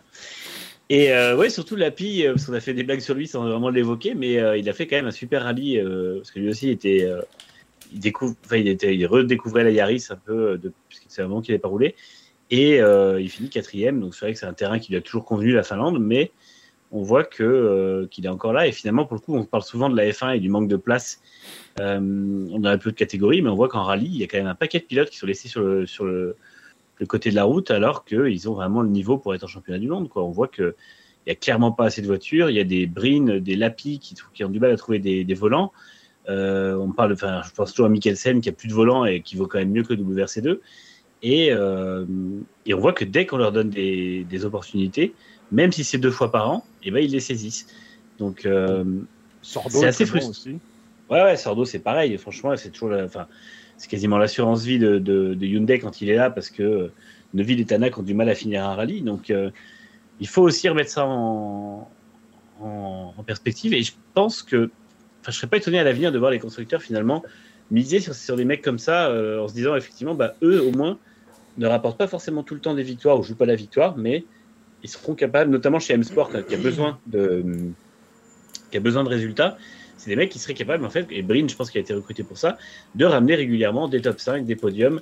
Euh, et puis, bah, si jamais euh, un rallye est un peu plus fou ou qui trouve le, le bon, les bons réglages, et bah, décrocher la timbale. Mais il y a vraiment, euh, il y a vraiment beaucoup de pilotes en rallye. Il y, a, il y a beaucoup plus de pilotes que de volants et c'est bien dommage. Et, Temu Suninen dans les dans les pilotes qui, voilà parce que euh, Temu Suninen on rappelle hein, chez chez M Sport il était en, en WRC il a, il a retourné la caisse à peu près 15 fois Euh, Mm. du coup maintenant il est en WRC 2 et il a quand même déclaré ce week-end après il fait un très beau week-end hein, euh, je, le conteste pas euh, Temu Suninen mais il a quand même déclaré du coup ce week-end euh, ça fait plaisir d'être dans une équipe euh, dans une très bonne équipe qui fonctionne bien et j'ai trouvé que cette petite pique à M-Sport était peut-être pas forcément très bien placée, vu que, bon, euh, Adrien Fourmeau le prouve, dans cette voiture-là, euh, l'équipe peut bien fonctionner hein, quand, quand, ça, voilà, quand, quand le, la, la voiture reste sur le, sur le gravier Ouais, ou le tarmac. Clairement. Et, alors oui, c'est vrai que Greensmith et, et Fourmeau font pour l'instant visent le top 5, on va dire, mais bien sûr que M-Sport a du potentiel et euh, la Puma pourrait être une très bonne voiture l'an prochain. Ils ont fait beaucoup, beaucoup de développement dessus. Ils ont sacrifié le développement, même des, des prix event tests cette année pour, euh, pour développer la Puma. Et je pense que euh, je pense que M-Sport travaille intelligemment. On se rappelle que quand le dernier règlement est arrivé en, en action, certes, ils avaient Ogier, mais ils avaient quand même les meilleures voitures. Donc, il faut pas les sous-estimer. Puisque Ogier gagnait, mais Tanak, qui était, qui était le numéro 2 à l'époque, et qui était considéré vraiment comme le numéro 2, était là aussi. Donc, euh, il, faut, euh, il faut se méfier de M-Sport, et tant mieux, parce que c'est une, une institution du, rallye. Euh, c'est dommage qu'ils aient pas plus de soutien de Ford, notamment au niveau financier, mais, ça reste une équipe qui, a du savoir-faire. Et Suninen, encore une fois, n'a jamais prouvé être au-dessus de l'équipe en termes de niveau. Donc, il ferait mieux de, de redescendre un peu, de dégonfler un peu le melon et puis de, de se rendre compte que s'il est en WRC2, c'est surtout de sa faute. Est-ce que Suninen Euh. ne serait pas pote avec Lucas Di Grassi par hasard Non, mais pour rebondir sur M-Sport, ils ont quand même cette année fait moins d'erreurs stratégiques que Hyundai. Parce que Hyundai, euh, ils sont partis sur des spéciales où, euh, pour économiser du poids, ils ont pris zéro roue de secours. Euh, C'était quand même audacieux et ça leur a coûté, parce que justement, quand il y avait des crevaisons, ben, ils n'avaient pas la roue de Je suis pas secours. d'accord. Parce qu'ils sont partis, ils savaient très bien que la suspension elle est cassée, de toute façon, donc pourquoi prendre des roues de secours? Au moins faire 2-3 deux, trois C'est splits vrai, non, mais intéressants et voilà c'est quoi. vrai. C'est vrai, c'est vrai. Mais c'est vrai que dans le management de Adamo, qui d'ailleurs, euh, on entend quelques rumeurs qui serait peut-être sur un siège éjectable, euh, Latvala euh, sur chez, Hyundai- chez Toyota, par contre, euh, écoute un peu plus ses pilotes en fait, et, et les pilotes sont un peu plus en confiance, notamment dans le choix des réglages des voitures en fait. Alors que chez Hyundai, ça a l'air d'être un petit peu plus l'anarchie. Qu'est-ce qui s'est passé dans le chat privé? Au bordel Ouais, J'ai très peur. Ouais, d'a- D'ailleurs, il y a toujours un truc que je me dis, c'est que j'ai du mal à voir comment aujourd'hui, deux ans après son titre, Otanak est heureux euh, d'avoir fait ce choix de carrière. Enfin, Ouais. euh, il était dans une équipe qui fonctionnait bien. La Toyota est toujours la référence, quoi qu'il en, elle est même peut-être plus la référence qu'à l'époque. Et, euh, et en fait, il a été que perdant à, à décider de partir chez Hyundai. Il gagne peu de rallye, il sort beaucoup, la voiture casse. Euh, L'ambiance a pas l'air exceptionnelle euh, globalement. Je veux dire, Adamo euh, montre ses limites en termes de management et Tanak me semble pas super épanoui. Et on est vraiment, vraiment loin du haut Tanak qu'on avait chez M-Sport ou chez, chez Toyota, parce que même chez M-Sport, il était pas toujours au niveau. Il, avait, a eu des, des périodes difficiles. Il a mis longtemps à avoir sa première victoire avec des, vraies déceptions, des vrais coups durs. Et pourtant, il a toujours trouvé des ressources. Et là, euh, je sais pas, j'ai l'impression que c'est, c'est on est loin chez, chez Hyundai. Finalement, tout le monde est un peu passif en attendant que de toute façon, T'as l'impression qu'à aucun moment ils ont des vraies ambitions, parce que de toute façon, il y a une chance sur deux qu'ils finissent pas le rallye, et puis euh, Et- ça se passe pas très bien. Donc euh, voilà, ça reste. Et puis en plus, Hyundai, ça a été les derniers à se décider sur l'hybride quoi, en WRC. Donc euh, c'est quand même étonnant. Ils ont dit oui, on y va. Bon, ben ok. Bon, de toute façon, euh, la dynamique du groupe Hyundai Kia au niveau mondial, je crois que c'est le quatrième, non, le cinquième groupe mondial. Donc la dynamique, elle est là. Je veux dire, euh, que ce soit. Ah, ça va Hyundai bien ou- pour eux. les moyens. Voilà. Hyundai et Kia, c'est voilà, il n'y a, pas de souci à se faire là-dessus. Donc, euh, qui s'engage sur le WRC, c'est un très bon choix. Maintenant, on peut se questionner sur le management, quoi. J'ai l'impression que, bon, sans avoir le même palmarès, mais le Hyundai d'aujourd'hui, c'est le Ferrari en F1, quoi. Il faut, il faut faire quelque chose sur le, faire quelque chose euh, au niveau du banc de l'entraîneur, quoi. Il y a- il y, a un problème, quoi. Bah non, c'est encore encore que- que... compliqué avec Thierry Neuville qui casse un radiateur euh, à la réception d'un d'un saut.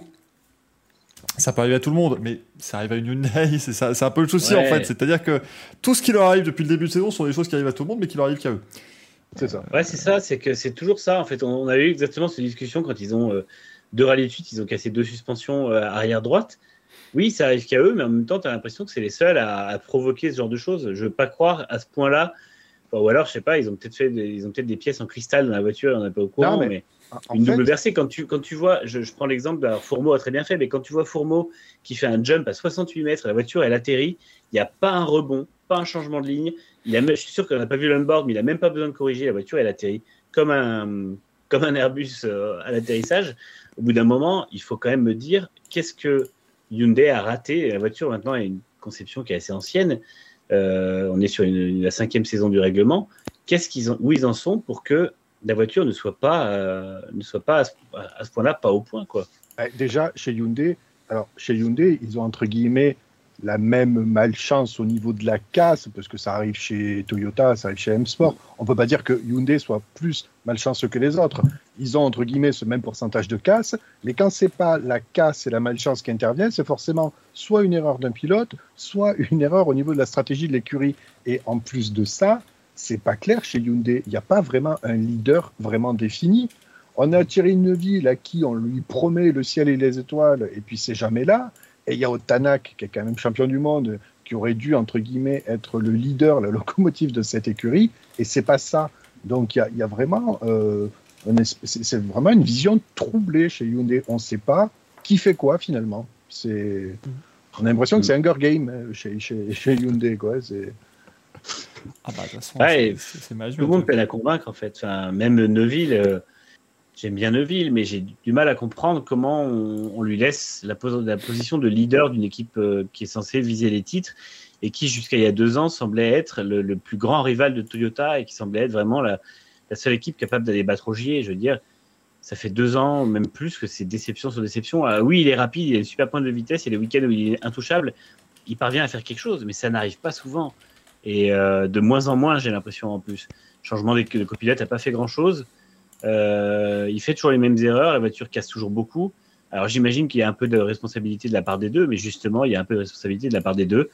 Et, et je crois que ouais, Hyundai, euh, j'en viens à me demander si des fois ils regrettent pas de continuer, en fait, tout simplement, parce qu'on n'a pas l'impression qu'ils sont super. euh, encore une fois, on voit beaucoup d'images de, de- de tests 2022 de Ford, de M-Sport, on voit beaucoup de d'images de tests de Toyota. La Hyundai, elle fait pas beaucoup de kilomètres, On donc ils préparent ouais. même pas tant que ça la, la- la- la saison 2022. Euh, je, je serais même pas étonné qu'ils nous décident en fin de saison de faire une Volkswagen 2016 et dire euh, bah non finalement on sera pas là l'an prochain ciao la voiture est prête mais nous on reste pas Ah. c'est ce qu'ils avaient c'est ce qu'avait fait Volkswagen Alors que chez Toyota, la Dvala monte dans la voiture hein, de 2022 pour la tester. Mais oui, non, mais Ah c'est oui, oui. prodigieux. C'est-à-dire que Oui, le patron va rouler quoi, dans la voiture. Euh, bon, après, il y a Imagine Imaginez-vous que Binotto teste la Ferrari de 2022. Ouais, mais Ah, la différence, oh, c'est comme si. Oh, on se Ouais. calme. Voilà, Se c'est- calme. c'est c'est comme si Binotto avait le plus grand nombre de grands prix en Formule 1 aussi. C'est-à-dire que bon, Yari Advala a quand même une belle expérience, mais voilà, il est là, il se- il s'éclate. Hein, euh, Latvala, on a l'impression dans ce nouveau rôle. Est-ce qu'Alain De- Prost avait testé sa bagnole quand il avait fait euh, Non. Prost Grand Prix? Pas la sienne, mais il avait testé la McLaren quand il était euh, Oui. devenu euh, co- enfin pas de co-team principal, mais il était voilà un peu euh, conseiller auprès de auprès de Ron Dennis après sa, sa carrière. Mais non, non, il n'a jamais roulé dans la Prost Grand Prix. Je pense que il aurait bien aimé rouler dans la 97. Dans les suivantes, je suis pas sûr. vu, vu les perfs, je suis pas certain. Mais euh, non, non, c'est vrai que ça- oui, ça, peut être des choses. Est-ce que c'est déjà arrivé tiens, en F1 euh Niki Loda avait testé la Jaguar. On l'avait évoqué l'autre jour, Manu. C'est- l'époque où il avait dit que qu'un singe pourrait piloter une F1 et qu'il l'a foutu dans le bac au bout de quelques virages Ah, bah, c'est super facile. Il est rentré dans les. Oula, bah, c'est bon, non, bah, la voiture est mauvaise. C'est pas. c'est- Zohan se demande si Villeneuve a testé la barre. Ah, ça, il l'a testé, il a testé sa solidité. c'est pas la même barre. reprises. quoi il avait un bateau? Mais j'ima- j'im- bien sûr. Oui, oui. euh, Mais j'imagine, franchement, mais j'imagine trop Loda, il rentre avec la Jaguar après son dit It's a shitbox Et là, t'as le mec qui arrive, mais tu peux pas dire ça, c'est une Jaguar. Ah bah si, si, tu peux. Tu a pas de. C'est. Bref, à ceux qui ont vu Rush, évidemment, ceux qui ont vu Rush sur Energilou la semaine dernière, vous êtes des vrais, bien sûr. Mais ça veut dire que. traduit ça. Ouais, mais ça veut dire que vous n'avez pas regardé Grand Prix. Donc là, du coup, c'est pas bien. Je suis comme Patrick Rouy, je détermine ce qui est bien et ce qui est pas bien. Euh, La saison de, euh, je vais dire de MotoGP. Oui, parce que donc je vous rappelle que la saison de MotoGP continue, bien sûr, si ça, si vous, si vous en doutiez encore, mais la saison de rallye aussi, euh, bien sûr, il reste encore deux rendez-vous. Euh, avec le, le rallye de Catalogne, toujours très sympa hein, euh, cette épreuve, et puis on terminera à Monza euh, pour euh, la, la dernière manche. Ce qui veut dire que c'était la dernière fois aussi qu'on a eu ces euh, voitures de la, euh, de la génération 2017 sur du gravier, donc c'était quand même très euh, plaisant. Oui, Manu Et d'ailleurs, Ogier a dit qu'il en avait fini, je cite, avec ce balayage de merde. Donc, euh, il en a eu marre d'être en tête du championnat et de, de nettoyer, nettoyer la route pour les autres le jeudi ou le vendredi. Donc, euh, je pense qu'il va être un peu plus en forme sur les deux dernières euh, en Catalogne et puis à Monza. C'était le petit hommage de, de Sébastien Ogier à Brian Joubert, hein, bien sûr. Balayage de merde, j'y arriverai pas. Arriverai pas. Euh, bon, en tout cas, on suivra ça évidemment euh, 17 octobre, enfin 4 du 14 au 17 octobre, pardon, le rallye de Catalogne et du 19 au 21 novembre, le rallye de Monza avec cette espèce de petit gymkhana sur les routes annexes du circuit qui est toujours, ma foi, fort sympathique. Avant de euh, passer à l'élection du manche à couilles où je l'avais mis dans la news, mais finalement, eh ben, il mérite aussi d'être là dans euh, le récap du, euh, du week-end. La course de NASCAR ce week-end à Talladega, bah oui, on, on- on avait un petit peu prévu de vous en parler, histoire de vous faire évidemment débat, dire non mais est-ce que Talladega c'est pas devenu trop dangereux? Est-ce que c'est pas les jeux du siècle? Malheureusement, on va pas vous parler de tout ça du tout, euh, puisqu'à Talladega, il y a eu que des... euh, il y a eu que des petits one, c'était pas des big one, Mm. c'était des, voilà, des petits accidents avec quelques voitures impliquées à chaque fois. Mais surtout, eh bien, euh, voilà, il y a eu un peu d'histoire quand même qui a été euh, écrite ce week-end et ça faisait plaisir euh, du côté de la NASCAR avec la victoire de Bubba Wallace, la voiture numéro 23, euh, qui est propriété de Denny Hamlin, hein, qui est actuellement pilote également, et de Michael Jordan. Bah oui, là évidemment, ça parle un petit peu plus à tout le monde. Le 23-11 Racing avec donc eh bien Bubba Wallace qui, qui s'impose. Alors la course a été arrêtée. Euh, pour cause de pluie, Euh, mais euh, bon, il a fait le move qu'il fallait au bon moment, donc après ça reste. C'est une victoire quand même. hein. Voilà, c'est une victoire. En plus, et- enfin, la, la pluie menaçait, donc il n'y a pas de raison. Enfin, d'autres ne se sont pas portés en tête et, et la victoire est largement méritée. C'est vrai que on a vu beaucoup de gens dire oui, mais il est surcoté et tout ça, mais Bouba voilà, ce n'est pas un vainqueur régulier pour l'instant, mais sa victoire en l'occurrence n'est pas surcotée. Donc après, tant mieux. Et puis l'équipe débute, faut pas l'oublier. Donc ça reste une très bonne chose. Oh, puis je pense qu'il pourrait jouer les, les playoffs au moins dans les prochaines années. Je dis pas, je Mm. dis pas qu'il va être un, un véritable euh, prétendant au titre. Je pense que c'est assez, euh, assez clair. Mais voilà, quelques places dans les playoffs de temps en temps, ça peut toujours être assez, euh, Ouais. assez sympa. On nous dit, ben voilà, c'est comme Ricky Stanos, il gagnera que sur des super speedway.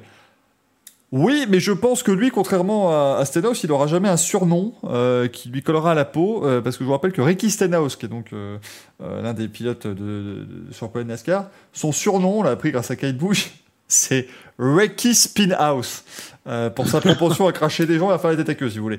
Euh, D'ailleurs, très bonne course de NASCAR lundi, puisque euh, Ricky Stenhouse a explosé hein, une autre voiture, donc tout va bien. C'était vraiment encore une, une, une course normale sur un, sur un super speedway. La symbolique est évidemment euh, très euh, particulière pour, pour Bubba Wallace parce que c'est la première fois depuis 64, si je dis pas de bêtises, qu'un euh, pilote de couleur s'impose en NASCAR.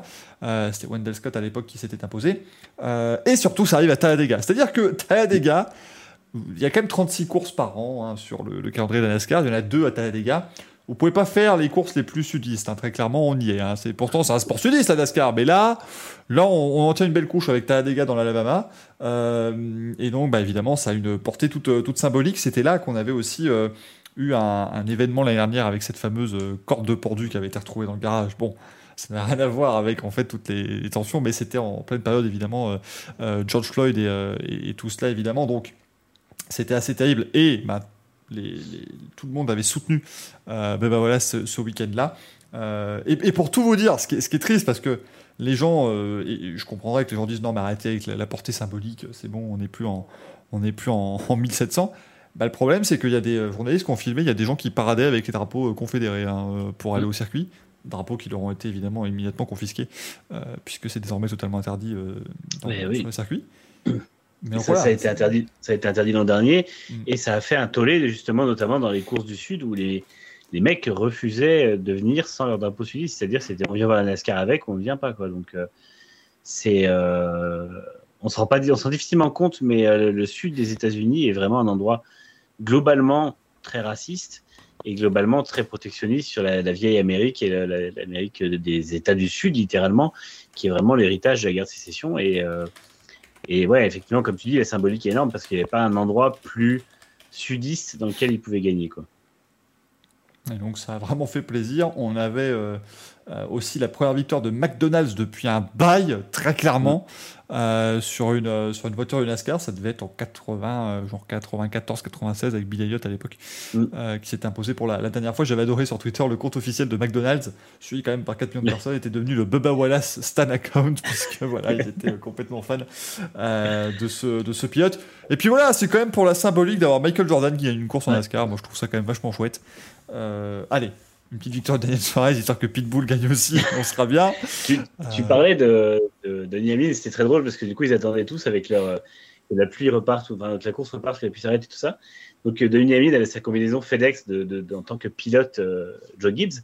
Et genre, il y a eu la validation de la victoire. Et je crois que trois minutes plus tard, on l'a vu revenir avec sa, sa veste du 23-11 en mode je vais être interviewé comme directeur d'équipe et tout ça. Donc, c'était très très drôle. euh, Enfin, comme euh, propriétaire d'équipe.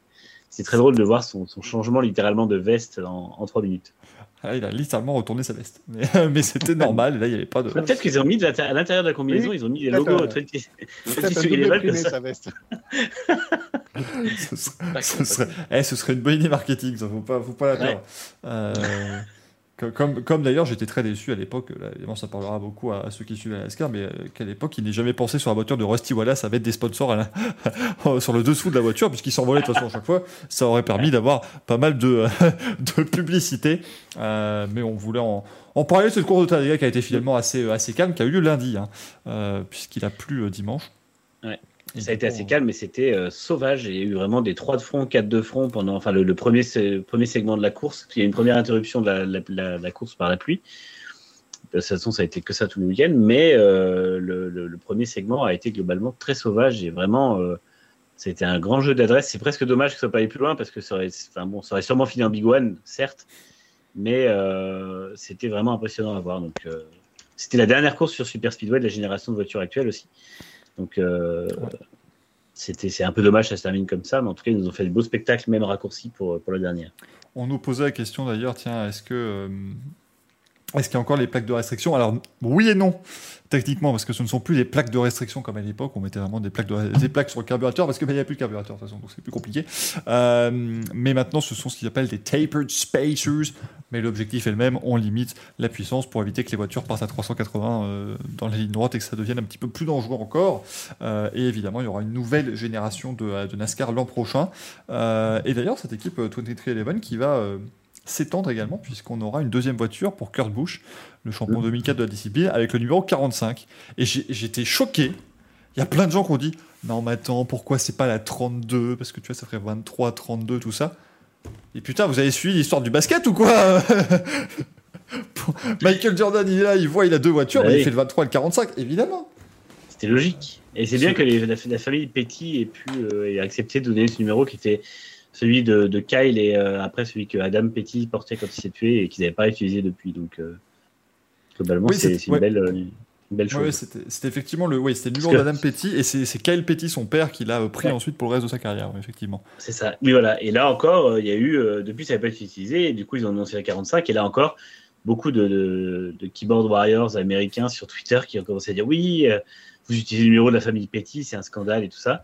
Et, et en fait, c'était euh, a encore une blague dans le, dans le chat, ça, merci Greg, mais euh, c'était en fait, c'était largement avec l'accord de la famille Petty. Et du coup, c'est Kyle Petty lui-même qui a dû intervenir pour dire non, mais attendez, c'est bon, j'ai donné mon, mon, mon accord, donc redescendez d'un ton. C'est tout. C'est toujours euh, terrible, hein, ce genre de choses, euh, bien évidemment. Mais voilà, bon, écoutez, on fait un petit peu. Yeah. Bon, alors, moi, je vois que c'est quoi un segment en NASCAR? Bah, Alors, c'est très simple. Allez, il est quoi? 21h46, vous avez bien une heure devant vous. Alors, une course de NASCAR, ma bonne ma madame, qu'est-ce que c'est? Eh bien, c'est un nombre de tours prédéterminé. Ça n'a que peu d'importance puisqu'on peut rallonger la distance de la course après, mais ne nous occupons pas de toutes ces choses-là. Et pour euh, aider, euh, c'est-à-dire qu'une course de NASCAR, en gros, c'est quand même en général 800 bornes, donc c'est long. hein. c'est en général 3 heures une course de NASCAR quand il n'y a pas de rouge. Donc en général, c'est 4 heures. Euh, du coup, un jour, ils se sont dit non, mais voilà, les gens ne regardent plus parce que ce qu'ils aiment, c'est les F1 sprint et tout. Voilà, ils aiment les courses super courtes et la crypto-monnaie. Donc, ils ont décidé de couper les courses en trois segments. Ce qui fait qu'à chaque course, t'as pas une arrivée, t'as pas deux arrivées, mais t'as trois arrivées, et t'en as même quatre le jour du Coca-Cola 600. Euh, pour vraiment euh, voilà, que ce soit génial avec des drapeaux verts et blancs. C'est merveilleux. Et du coup, voilà, tu peux gagner un segment, et quand tu gagnes un segment, tu gagnes des points pour le championnat, mais aussi des points de playoff. C'est un bordel sans nom, oui, parce qu'on est, on est dans les playoffs actuellement. C'est- Oui, c'est bon. on vous fera une émission hein, dédiée sur le sujet, bien sûr, pour vous expliquer ce que c'est que les playoffs très clairement. Mais voilà, c'est un, c'est un Ah, c'est bazar. c'est presque le point de règlement le plus facile à, à comprendre finalement parce que c'est euh, c'est pas le plus c'est pas ce qu'ils ont fait de plus difficile on va dire. Ah non, bah de toute façon, les mecs, ils sont quand même arrivés en disant Et la dernière course, ils sont 4 et c'est le premier qui passe la ligne qui est champion. Ah là C'est pas plus compliqué que ça. Parce que je cite Brian France, l'ancien patron de la NASCAR, qui dit Non, mais les, les fans, ils veulent pas s'embêter avec des histoires de, avec des histoires de chiffres. bon, alors là, Brian France, on sait qu'il avait un QI assez limité, mais enfin, quand même, là, c'est c'est plus possible, quoi. À un moment donné, euh, c'était vraiment prendre des, euh, les gens pour des cons. Merci, Michael, Alors, pour ça donne pas du tout envie. Mais si, mais si. Ah oui, en plus, euh, oui, ça fait quelque chose de gagner un, un segment comme demandement de Jox, puisque euh, ça rapporte des points de playoff Et oui. qui euh, permettent de se qualifier, etc. Il y a des points. Enfin, là, c'est un peu plus compliqué, on va dire. Mais, Voilà. euh, Parce que les playoffs, les playoffs, c'est quoi? C'est les dix dernières courses de la saison. Les trois premières courses comptent pour la première partie des playoffs. Ils sont 16.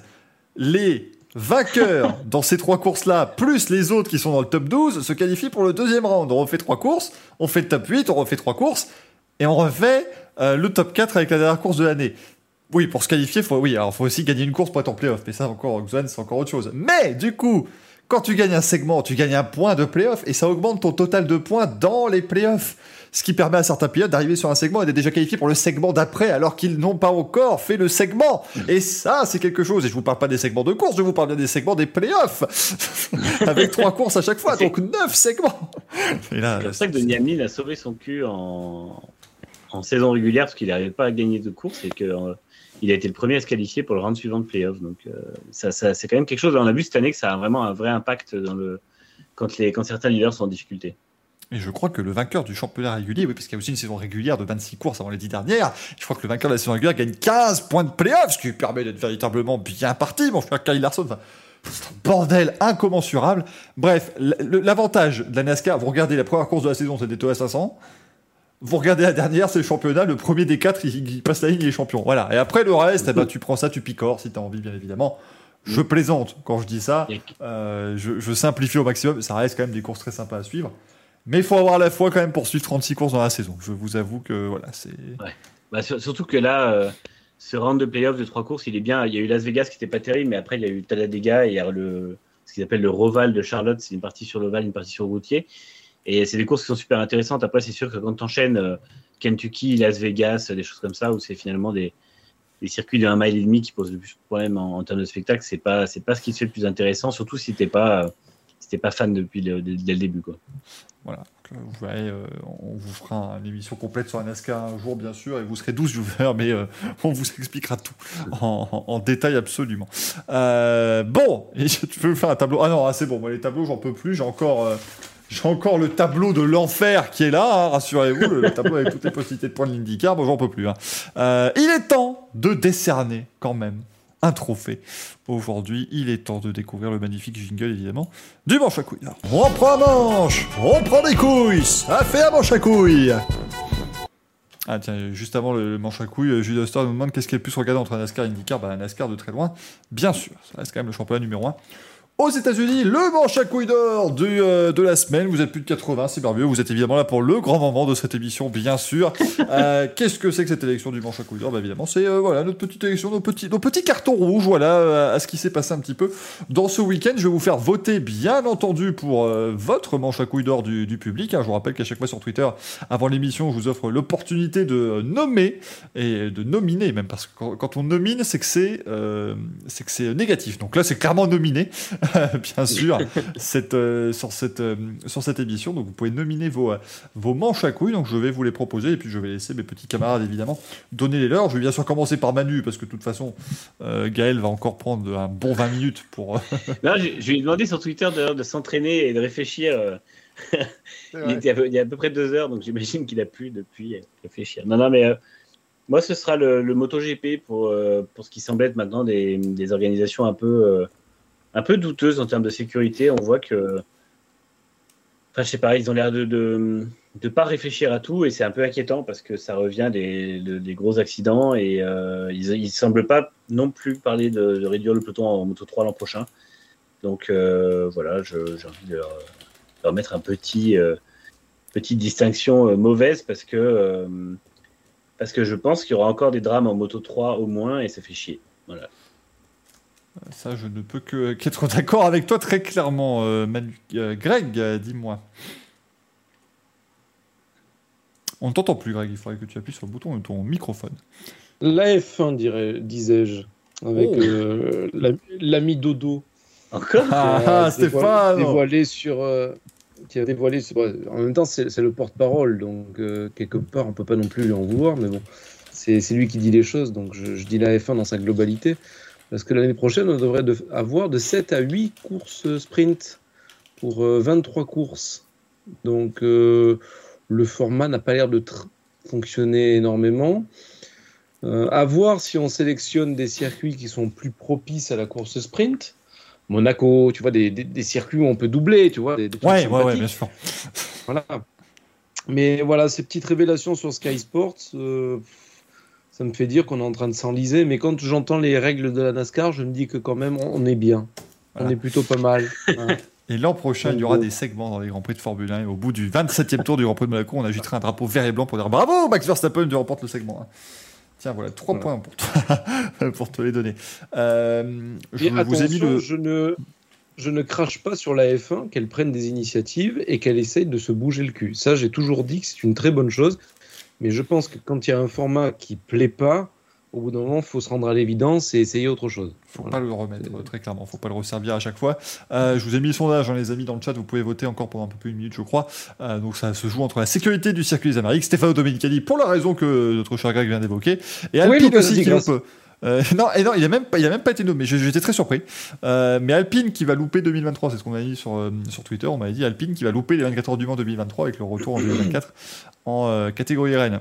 Euh, Gaël, Euh, eh bien, comme j'avais oublié euh, le manche à couilles pour Brandzach, cette fois-ci je ne vais pas l'oublier. Donc cette semaine, c'est sur le circuit de Panacota que je vais mettre ce manche à couilles. C'est très bon la panna cotta. Un petit coulis de framboise, c'est délicieux. c'est ça. Circuit de Panacota. Circuit de Panacota, ben oui, c'est la même texture, hein, le, le, le tracé. Le circuit, le circuit de Michel Cotta Bon, Je suis perdu. Il y a des Euh, quotas de quoi ce circuit? Euh, moi, le truc, c'est que j'avais pas de. Si je regarde là, Pas de manche à couilles, toi. J'avais pas de manche à couilles cette semaine réellement, à part le, oui, à part le circuit de toute façon, hein, très clairement. euh, moi, je, voilà, je suis tout à fait d'accord avec tout le monde et euh, euh, c'est là aussi que mon, euh, que mon cœur balance parce qu'à un moment donné, c'est assez honteux d'avoir un circuit pareil. Euh, et le Honteux. public, c'est honteux. Et le circuit, et le circuit, non, pardon, pas le circuit, le chat.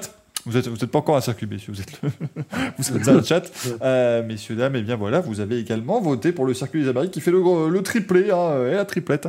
Il Euh, faudrait qu'un jour on demande aux amis du chat de dessiner un circuit, ça serait drôle ça, tiens. Ah non, non, non, non, non. Tu oublies que c'est le chat du Racing Café. On va avoir des circuits en forme de tub, mais alors partout, tout le temps. Moi, ça va plus être possible. À un moment donné, il va falloir mais- bannir. Calme. je- Peut-être ça m'intéresse. Par contre, il y a juste un truc, c'est. euh, Est-ce que vous pensez que c'est plus le circuit ou le- le- la direction? Moi, c'est vrai que j'ai voté MotoGP, mais est-ce que finalement, euh, dans ces cas-là, c'est compliqué? Est-ce que le, le circuit devrait être euh, irréprochable ou est-ce que la moto devrait faire son inspection et dire bah là maintenant c'est pas bon? Soit vous corrigez le truc soit euh, parce que la, la- la moto a quand même validé je pense qu'ils refont des, des inspections à chaque année. Donc la moto a quand même validé le, le- la Bah, surface le du- truc, le truc, c'est que circuit. quand tu fais une inspection à, à pied ou dans une voiture à, à 60 à l'heure, les boss, est-ce que, est-ce que tu les sens, est-ce que tu les vois vraiment, tu les sens vraiment? Ils savent ce que c'est une, une surface de circuit normalement. Je veux dire, quand ils roulent à, sur certains circuits, c'est des, des vrais billards. Quoi. Donc, euh, Après, je veux bien croire qu'ils roulent dans des très bonnes voitures et que c'est- les boss sont bien absorbés, mais bon. Je sais pas vraiment, je sais, je sais pas exactement comment Yes. ça se passe. Parce qu'on sait comment ça se passe en F1 pour l'inspection. hein. Michael Bézi, toute son équipe vont euh, voilà, se rendre sur les circuits et tout. En moto, je sais pas exactement comment ça se passe. Je sais qu'il y a Loïs Capiro Ouais. aussi, évidemment, qui gère euh, toute la commission sécurité. La question, c'est est-ce qu'ils font les, les reconnaissances en moto Ce serait quand même la moindre des choses aussi. Enfin, s'il y a un danger sur l'asphalte, il se, il se verra plus en moto qu'en voiture. J'en ai vraiment pas, euh, ouais, j'en ai pas la moindre idée, je te Je l'avoue. dire, j'en ai vraiment rien à foutre. J'ai le conducteur à dérouler, je m'en bats complètement les steaks. Alors si vous voulez, non, non, mais c'est vrai que je, je sais pas, je sais pas du tout ce que ça pourrait, ce que ça pourrait donner. Manfox qui nous vend déjà le super Merdolino 500 speedo avec 6 segments, on Ah vous oui. dit. Euh, mais voilà, faudra voir un petit peu ce que ça va, euh, ce que ça va donner. En tout cas, bien, bien joué le circuit des Amériques qui réalise un superbe triplé. On retrouvera bien sûr Giuseppe euh, euh, très prochainement dans le dans le Racing Café et il viendra Tu- encore vous. Manu, Tu oui. lui transmets encore les, résultats grâce à Maître en Foiros ou euh, Tout à fait, tout à fait, dans la même urne que celle de Colanta. Vous savez, l'urne où euh, Denis Brognard est capable de prendre les bulletins et de faire. Et ça, c'est votre bulletin, Joséphine. Vous avez vécu une grande aventure même. Le mec, il, le mec, il a pas déplié le truc. Il sait pas, c'est pas, elle a pas marqué Joséphine se- ça, c'est votre euh, bulletin. Celui-là, je le reconnais. c'est c'est complètement. Mais, mais à part ça, c'est pas truqué. c'est- c'est- c'est pas... Tu sais le, tu sais le l'urne avec quoi du, du Babybel aussi? Exactement, exactement. Je, je prends, je, je j'ouvre mon Babybel en deux, donc j'en mets une partie sur le nez, ça fait un nez rouge, c'est très rigolo, et l'autre partie, ça sert pour, ça sert pour scaler l'urne, évidemment. Le CSA nous demande de, de citer aussi euh, Tartare et Boursin, évidemment. Et, et Ficello, bien sûr, qu'on salue, et, Et Ficello. euh, bien évidemment. Le rompi, qui est l'ancêtre du bourse. Dans- Euh, on a cité trop par contre. Ouais, bah, maintenant le CSA va nous enlever des financements et des Et subventions pourquoi, euh, non désormais. il, faut, il, faut Définir en quoi citer des, il faut en citer des multiples de 3, c'est ça? Quand tu sais qui marque, il faut, faut en citer au moins 3. Au moins 3. C'est ça t'épingle là. Après, si le CSA nous regarde, bonsoir déjà, c'est... qu'est-ce que vous faites là? Mais euh, c'est bien, c'est continuer, il n'y a pas de... Nous, n'a fait pas une émission ce soir, qu'est-ce qui se passe? Je comprends plus, moi. Ça devient, ça devient compliqué. Et le port salut où rien n'est marqué dessus. C'est vrai, je suis scandalisé. Le port salut, vous ouvrez un port salut, c'est pas marqué dessus. C'est scandaleux. C'est absolument honteux. Euh, C'est bien, c'est des débats de fond cette. des Mais oui, mais bien sûr, mais moi, je- euh. Mais à un moment donné, les indignations, quand elles sont bien placées, eh ben, elles sont importantes pour la société. et donc, euh, voilà, je trouve que c'est super important. Euh, voilà, effectivement, pour ou contre les Nutella Go. Les trucs. ça, finir- ça va devenir une émission de Guillaume Durand être assez terrible. Euh, ce week-end, parce qu'il y a quand même des choses qui vont se passer ce week-end, évidemment, la Formule 1 sera au Grand Prix de Turquie, du côté d'Istanbul. On Ah bon espère qu'il va. Oui Allô Oui, oui. Je- je- J'en peux plus, moi. Arrêtez. Arrêtez. Ah. Taisez-vous. Laissez-moi faire mon émission et des fois, euh, f- faites un, un sourire poli en, faisant, en, en tournant la tête de haut en bas, s'il vous plaît. Voilà, c'est tout ce que je vous Comme les demande. chiennes dans les voitures. Et maintenant, Gaël va vous faire la tête du chien qui passe la tête par la fenêtre sur l'autoroute. Mais ce week-end, on espère quand même qu'il va pas pleuvoir, vu la course qu'on a eue l'an dernier. Enfin, la course était chouette, mais bon, c'était pas, on en avait déjà parlé évidemment, euh, euh, c'était pas vraiment de la Formule 1 hein, quand on voyait la, la capacité de ces voitures sous la pluie euh, à, à Istanbul. Euh, mais donc voilà, le Grand Prix de, de Turquie qui va avoir lieu ce week-end. Oui, Greg? Lance Stroll était en pole. Ouais, ouais, ouais, ouais, ouais, ouais. Voilà. Ouais, c'était, c'était un grand moment. Ok. de- c'était- très bien. Et Cela dit, Verstappen a pleuré à côté et Verstappen a pleuré à côté d'une poubelle. C'était c'était beau. Ceci dit, euh, ceci dit, Stroll avait, euh, avait fait une très belle pole et avait quand même pris quelque chose comme 30 secondes en 15-20 tours. Donc, euh, c'est- il faut noter que c'était c'était une très très belle perte de sa part et euh, qu'il avait été ruiné par un aileron euh, abîmé et pas par Ah son bon manque de Ouais. talent comme beaucoup le disent. Ouais, et vous pouvez d'ailleurs retrouver toutes Exactement. ces petites anecdotes sur la présentation du Grand Prix sur f1only.fr, euh, que je vous conseille évidemment avec le son coupé. Bien sûr. Puisque la personne qui l'ait fait, c'est moi. Euh, on dit pour Stroll qui est autant de pôle que Norris, bah, c'est ça. hein. C'est un petit peu euh, le concept. Il avait d'ailleurs adoré son job ce jour-là, il l'avait dit, euh, Lance Stroll. Euh, bon, la bagarre Red Bull-Mercedes qui va continuer évidemment, messieurs, rapidement. Qui va sortir qui va, Oui. Tiens, voilà, c'est la question que j'ai envie de poser maintenant à chaque course. Qui va être en tête du championnat du monde après ce Grand Prix? Et ça répond du tac au tac. Manu. Verstappen. Euh, Greg. Hamilton. Hamilton. Ouais. Gaël. Bottas. Eh quoi, c'est pas possible Ah, j'étais- Pardon. J'étais sûr qu'il fallait, il fallait un joyeux drille. Mais quel connard J'aurais pas dû Euh, dire. Non, euh, Verstappen, tiens. Ça serait drôle. Eh ben moi je vais dire Hamilton comme ça. Voilà, ça fait 2-2 et puis comme ça, eh ben voilà, personne ne gagne. Personne. Gaël, tu sais, Niki Loda. Eh, Gaël, tu es dans quelle année? C'est le mec dans le. Il est en Dans- dans- 84, tu sais, il est bloqué. Niki Loda, 0,5 Lodas. points. Aucun problème. C'est le mec dans la, la parodie de Colanta du Palmacho qui est là et qui dit banque quand il est au conseil. Bah, Gaël, c'est ça. C'est. C'est complètement ça.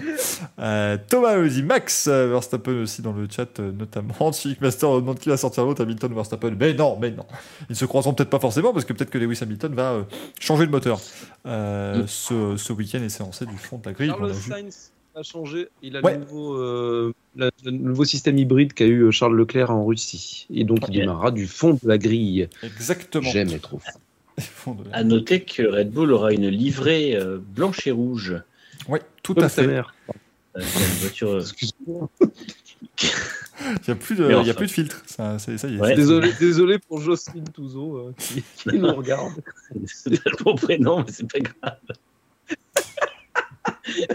En même temps, il y avait, il y a, il y a Je- combien, il y a combien de milliers de prénoms féminins qui Je existent de sur aussi qu'a priori elle ne regarde pas, donc euh, désolé. Bah, c'est sûr qu'il vaudrait mieux Elle pas ne qu'elle regarde regarde. plus. Elle regardait au début quand on était très très sérieux, puis depuis qu'on a senti deux trois trucs. euh, bon Manu, écoute, je, je ne cautionne pas ce comportement. Je ne t'ai pas élevé comme ça. Elle regardait, elle regardait le- le- l'époque où c'était des émissions d'une heure et demie. Et, et- et au premier agag réflexe, elle est repartie. Elle dit bah, écoutez, moi, je, je- je m'en lave les mains. Je, voilà. Mais on en est à deviner les prénoms des darons ou j'ai manqué un épisode C'est le- le prochain jeu du Louis. Euh, Michel. Bon. Michel Ouais, Anglosiel. Non. Ah, ah, on va peut-être passer à autre chose, parce que sinon ça risque d'être très long si tu dois deviner les prénoms. euh. Attends, attends, je vais deviner Michael. Michael. euh, C'est un prénom croix. Béatrice. Béatrice. Béatrice. C'est vrai Z. qu'elle s'appelle toute Béatrice en Croatie en plus. C'est con, merde. Il y a 82% de Béatrice en Croatie. Le racisme café. Quoi. Le grand retour. Euh, Ah mon dieu, quel C'est pas enfer. ça. hein. C'est Mais- mais- un peu tu sais, comme les chevaliers du fiel. Oui, là, toutes ces Espagnols, elles ont tous un nom. Ez, Lopez, euh, euh, Garcia, c'est ça. Non mais j'imagine la semaine prochaine il va arriver dans le Louis euh, Greg, avec un kies géant avec des noms comme ça, des têtes de, de personnes aussi. Alors, est-ce qu'il y a des lunettes talent ça, ça, ça, ça, On va découvrir les, les darons du Racing Café. Bah écoutez, pourquoi pas, hein, bien sûr. On aura beaucoup Enfin, moins d'invités du coup euh, dans le Racing Café, mais Qui est nouvelle génération? Est-ce qu'il est cisgenre? On est parti. Voilà, ça y est, il est libanais. bon, je crois, je crois. Bon, euh, Hubert, je crois qu'on a fait le tour. non, c'est bon. Donc ça, Alors ça, maintenant, le nom des papas. Alors, Papa Touzo, il doit s'appeler euh, Jean-Charles. Jean-Charles Touzo. Pas du tout. pas du tout. Comment ça, pas du tout? C'était Jean-Sébastien, hein, là, là, là, terrible. Angleviel, Angleviel. Michael Angleviel. Mi- Michael Angleviel. Bah, dis que j'ai un prénom de papa, toi, maintenant. Ouais, tu plantes ton biscuit là. Ouais, le mec il fait le bonhomme, tu sais, avant le Racing Café. Ouais, je vais aller faire pleurer le monstre. Eh, Ah ouais, c'est On, avait dit qu'on a- on avait dit qu'on faisait pas ce genre de choses. Putain, on t'a dit quoi Pleurer le monstre ou balancer les trucs avant On t'a dit Moi, je suis en 1600 train de faire un abonnés, bordel. On n'est pas payé, il faut bien que je me fasse des sous quand même. Merde. Ah, mais Quel enfer. Bon. Bon, oui, mon papa, mon papa avait le même prénom que Monsieur Eccleston quand même. Peut-être de là que ma passion vient. Bernard ou Joseph non, Bernard. Je sais pas. je- Éclose- je connais, je connais pas du tout. Et Euh, celui- qui Ce week-end, il y aura aussi de la NASCAR sur le Roval, oui, parce qu'on vous en parle de temps en temps de NASCAR quand c'est des courses un peu particulières, on vous en parle. On vous en parlait d'ici, t'as des gars. Le Roval, c'est un bordel chaque année, donc on a hâte de voir ce que ça va donner. Bien sûr, je crois même que c'est une course éliminatoire, histoire que ce soit bien, euh, bien rigolo. Et il y a Oui, des playoffs. sachant qu'il y a que- Sachant qu'il y a que. Ouais, c'est ça, en fait, là, il y a encore 12 pilotes qualifiés. À partir de dimanche soir, il n'y en aura plus que 8. Il n'y en a qu'un seul qui est officiellement qualifié pour l'instant, c'est Hamlin. Donc ça va être la guerre absolue pour savoir qui se qualifie. Et, euh, sachant qu'il y a deux des pilotes qu'on voyait aller plus loin qui sont en grand danger. Donc euh, ça promet d'être une course assez folle. Ouais, ouais, bien voir ce que ça va donner en tout cas sur Roval. Euh, c'est parti pour les news maintenant. On va récapituler un petit peu ce qui s'est passé dans cette semaine. Oh, poum, effectivement. Et donc, eh bien, euh, euh, Alpine va arriver en LMDH. Euh, alors, c'est vrai que c'est. alors, ça doit être particulier pour pas mal de monde, parce que si vous suivez pas trop, évidemment, le monde de l'endurance, vous allez me dire Mais attends, Alpine, ils arrivent. Ils n'ont pas fait podium aux 24 heures du Mans il y a quelques semaines. Si Si, si, mais Alpine, ils sont là. Puis ils seront arrivent. plus là. Et puis ils vont revenir en 2024 dans la fameuse catégorie LMDH, Le Mans Daytona H, euh, qui euh, est la catégorie reine aux côtés du LMH, Le Mans Hypercar. Euh, du coup, on a 10 constructeurs engagés quand même en 2024. Constructeur engagé. Ce qui est quand même complètement. J'ai mis du temps à la percuter celle-là. Et ce qui est bien, c'est que visiblement, il y a deux autres aussi. Donc, euh, Ah, on- espère hein. que le chat a été beaucoup plus, euh, beaucoup plus réactif. Non, j'ai dit 10 constructeurs engagés, donc il a. Ah, Ah oui, engagé. Il a dit constructeur Ah. engagé, quoi, parce que c'est- un peu. Voilà. Bah après, oui, Xoel se dit le MDH, c'est pas vraiment des constructeurs. Bah si, il y a Porsche, il y a Audi, il y a Ferrari, il y a un peu tout le monde. Enfin, Oui. évidemment, ils vont pas réellement construire la voiture, mais voilà. Bon, Non, on pas Ferrari. Ferrari, c'est LMH. Ah oui, Ouais. Ferrari, c'est LMH, pardon, mais ils vont pas construire la voiture. bon, calme, Gaël. on se comprend. Oui. Après, il, il faut quand même construire le châssis. euh, c'est pas c'est pas spec les voitures, donc euh, il y aura quand même il y aura quand même du travail de fait. Et euh, oui, c'est pour faire de la compétition client à terme. N'empêche que les premières années vont quand même arriver en, en présence officielle, donc euh, Mm. peu- c'est un peu le bordel en fait parce que du coup le, le, le Mans c'est un peu mis des des bâtons dans les roues à faire ces appellations un peu bizarres et euh, qui n'ont pas trop de sens, mais euh, le fait est qu'en 2024, on aura bien 10 constructeurs présents au Mans de manière officielle, et ça, quand même, c'est à, à noter. Nolak, non, on est d'accord que c'est la seule catégorie sport auto avec autant de constructeurs. Nous, on est d'accord. Lucas Degrassi, non. Hashtag fact. Mais voilà. Fact. Arrête, Qu'est-ce tu as deux doigts de changer mon merdolino de la jour, du jour, alors. Ah non, non, ça, il a rien fait, le pauvre, pour une fois. Enfin, il a posé avec un- une trottinette de course, mais sinon, il a pas, il a pas fait quelque chose de répréhensible. C'était, c'était Non, compliqué. mais par contre, pour Alpine, ça va poser un problème parce que c'est 2024 en LMDH. LMDH, c'est les prototypes basés sur la future génération des châssis LMP2 pour le championnat américain IMSA et qui seront autorisés à rouler en WEC et aux 24 heures du Mans. Euh, les LMDH débutent officiellement à Daytona en janvier 2023, donc Alpine arrive un chouïa un peu après, mais c'est normal parce qu'ils vont développer le moteur à Viry-Châtillon, euh, certainement par les mêmes techniciens euh, que ceux qui font les blocs moteurs F1. Euh, ils arrivent un tout petit peu après, pas après la guerre, mais le problème c'est qu'ils vont devoir demander une dérogation pour 2022 pour faire à nouveau rouler la LMP1 qui était déjà exceptionnellement autorisée cette année à rouler contre les Le Mans Hypercar en FIA WEC et au 24 heures du Mans. Donc, il va falloir négocier une, négoci- il va falloir négocier une autre- nouvelle autorisation pour 2022, une nouvelle dé- dérogation, et surtout pour 2023, parce que 2023, c'est le centenaire des 24 heures du Mans, et on n'imagine pas que Alpine puisse être absente euh, des 24 heures du Mans, parce que Alpine, ils ont quand même euh, euh, des victoires au Mans, donc c'est quand même ahurissant Mm. qu'ils ne soient pas là pour le centenaire. Donc il faudrait à nouveau négocier une deuxième dérogation. Je pense que l'ACO et le WEC, ils vont euh, vraiment s'arracher les cheveux sur cette histoire. J'ai du mal à, à imaginer qu'à l'avènement de l'hypercar et du LMDH en 2023, ils autorisent une LMP1 qui, enfin, qui soit encore là, ou alors ils vont la brider à fond et elle sera, elle sera vraiment très très loin. Mais euh, j'ai du façon, mal. euh, Ils font de la figuration s'ils viennent en fait. Après, c'est leur Ça, choix de venir trop tard. Je veux dire, euh, c'est- leur choix, c'est triste. Euh, je pense honnêtement que s'ils prennent autant de temps, faut pas se leurrer. Et je pense que le but aussi du programme Endurance, c'est de développer le moteur. Euh, en fait, la- la- l'architecture du moteur LMDH sera libre et ils vont pouvoir développer le moteur qui servira d'ici là, ils auront les infos, au, à la F1 en 2026, puisqu'il n'y aura plus de MGUH en F1. Le V6 bon, restera la même structure, mais on va quand même changer le fonctionnement des moteurs et en fait, bah, ça fera quel meilleur, euh, quel meilleur terrain de, de- de développement que euh, la compétition. Emmanuel, l'essence verte 2026, une essence verte 100% bio, extraordinaire. On qu'on pourra la mettre dans boire les voitures, directement. Dans son. Ah ouais, ouais, ouais. Bah, le, lait, le lait et l'eau, c'est surfait. Moi, je bois du carburant.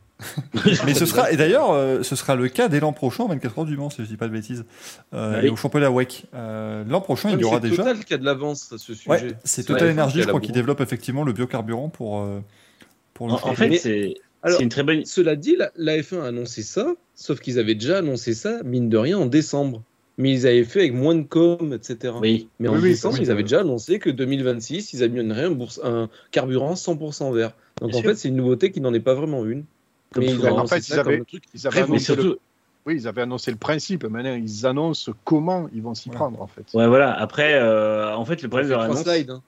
le problème de leur annonce, c'est qu'elle est très peu euh, correcte en fait, puisqu'ils font croire que euh, genre c'est la révolution, c'est un carburant euh, propre, il n'y aura pas d'émissions. Bien sûr que s'il y aura des émissions, c'est des moteurs à combustion, donc qui dit combustion dit émission. Et, euh, et c'est c'est dommage parce que c'est probablement une très très bonne avancée technique pour notamment faire vivre les moteurs euh, thermiques plus longtemps et ou alors au moins faire en sorte que le thermique ne devienne pas euh, quelque chose de honteux à partir de 2040. Mais ils présentent ça comme si c'était la révolution qui était meilleure que la voiture électrique sur le plan environnemental, ce qui est faux. Et, euh, c'est vraiment dommage qu'il y ait encore une fois cette volonté de greenwasher de la même manière qu'il y a cette volonté de sportwasher les, les destinations dans lesquelles ils vont. Encore une fois, on rappelle qu'ils ont dit que la F1 allait changer le Qatar et allait faire le Qatar un pays meilleur. Et euh, et encore une fois cette façon de toujours communiquer. Alors c'est bien la communication positive, évidemment, si une entreprise communique de manière positive, mais il faut pas non plus communiquer au-dessus de ses pompes parce que derrière, quand tu quand les gens creusent un peu, tout le monde va se rendre compte que c'est du bullshit. On voit aujourd'hui ce que, ce que vaut Race as One dans l'opinion publique. Euh, bah finalement, le jour où ce sera pareil sur l'écologie, on dira juste à la F1, en fait, vous avez bien foutu de notre gueule et ça la mettra en mauvaise position dans les années 2030, là, à un moment où elle n'aura pas besoin de ça pour être en mauvaise position parce que ce sera déjà vu comme quelque chose d'archaïque. Et, euh, là-dessus, bon, c'est un vrai débat de fond, mais je pense qu'il y a un, jeu dangereux. Ils jouent à un jeu à court terme pour dire ouais, on est en avance, mais dans 10 ans, ils seront plus en avance et en plus, ce sera quand même vu comme quelque chose de négatif. Donc, j'ai tendance à penser que c'est pas le mauvais, euh, pas le bon, le bon plan communication. Par contre, si on cherche à avoir des réponses concernant les différents programmes, euh, Ferrari en WEC en 2023 avec l'essence verte, bah, ça sera déjà une jolie euh, base de données pour la F1, tout comme Alpine, hein, puisque Clairement. si, si c'est Viry-Châtillon qui développe le moteur, donc ils commencent déjà maintenant à travailler dessus pour que ce soit prêt en 2024. 2024, c'est avant 2026 pour la F1, donc ça sera déjà une belle base. Et surtout aussi, euh, il y a des grosses rumeurs qui évoquent l'arrivée du groupe Volkswagen, soit avec Audi ou Porsche, ou les deux. Euh, Porsche, ils ont attaqué la construction d'une grosse usine au Chili pour des biocarburants. Donc si Porsche va investir des milliards là-dedans, avec des grosses, produ du- des pros- grosses productions, on annonce 550 millions euh, de, de, de, de litrage de, de biocarburants en 2025, ben, Porsche, s'il développe ça, il serait peut-être aussi intéressé de l'appliquer pourquoi pas un. F1 Ce serait quand même fou euh, que Porsche arrive en tant que que, euh, Que de- que, que- que- que fournisseur de carburant à F1. Quoi. C'est, on se rend pas compte, mais c'est vraiment impressionnant. Enfin, C'est de- quoi ton une- essence C'est Porsche? Ah, mais bon, Ouais, c'est ça. C'est euh, Oh, de Porsche. 60 c'est 000 quand même euros. de. Porsche. Oh, de Porsche. C'est vraiment quelque chose de- d'impressionnant euh, de, de voir que, que, à l'essence. Porsche ou la essence Porsche? C'est- Le- Comment c'est le, le- essence Porsche? Le sens Ah, le Porsche. essence Porsche. Le, le essence pour le Cayenne. Pour le Cayenne. Le Cayenne. Tu mets le essence dans le Cayenne, effectivement. Euh, euh, au niveau des news, on avait également eh bien, euh, le calendrier qui se précise en Formule 1. Bah oui, ça y est, on commence à voir donc, ce qu'a dit un peu Greg tout à l'heure avec la Dodo qui donne des petites actus comme ça à, à Sky Sportif. Enfin, Dodo la. Saumur. qui, te, qui te place ça tranquille. Tu dis, ah, l'année prochaine, c'est super. Voilà, il y aura 23 courses, il y aura 42 courses sprint, voilà, Il y une saison de 100 France. courses. Ça va être super, pas de vacances pour personne, 23 courses en 35 semaines. Bon voilà, on va faire ce qu'on euh, ce qu'on peut. Du coup, Greg, on a eu un peu ton avis. Manu, on l'a eu dans le Grand Prix, bien sûr. Regardez cette super émission. Gaël, Oui. t'en penses quoi? Rien. Euh, Alors, Niki pose. Loda, 84. Génial, génial, c'était super. 0,5 Jacques- points. Si Prost finissait Monaco, il était champion du monde. Voilà ce que j'en dis. Jackie Stewart, il va, il va remporter le titre cette année. Il n'y a pas de. Le mec régresse. Euh, est Qu'est-ce que j'en pense de, de quoi? Du calendrier? Eh Ben écoutez, Non, je sais pas. de ta mère, connard. Putain. Alors ma mère, en parlant pense de ça, calendrier? Non, on est en train de parler de bowling. Putain. Oh là là. Bah attends, Euh, il est déjà pas sur la bonne époque, alors l'émission. les, les- les nouvelles destinations, je sais pas. L'Eurovision. j'ai mis- L'Eurovision, J'ai mis une chemise. J'ai mis une chemise qui exprime mes idées à ce sujet. Voilà, c'est tout. Voilà, bah, maintenant, la- bah, démerdez-vous avec ses idées maintenant. Bah écoutez, bah, écrivez dans le chat. le calendrier.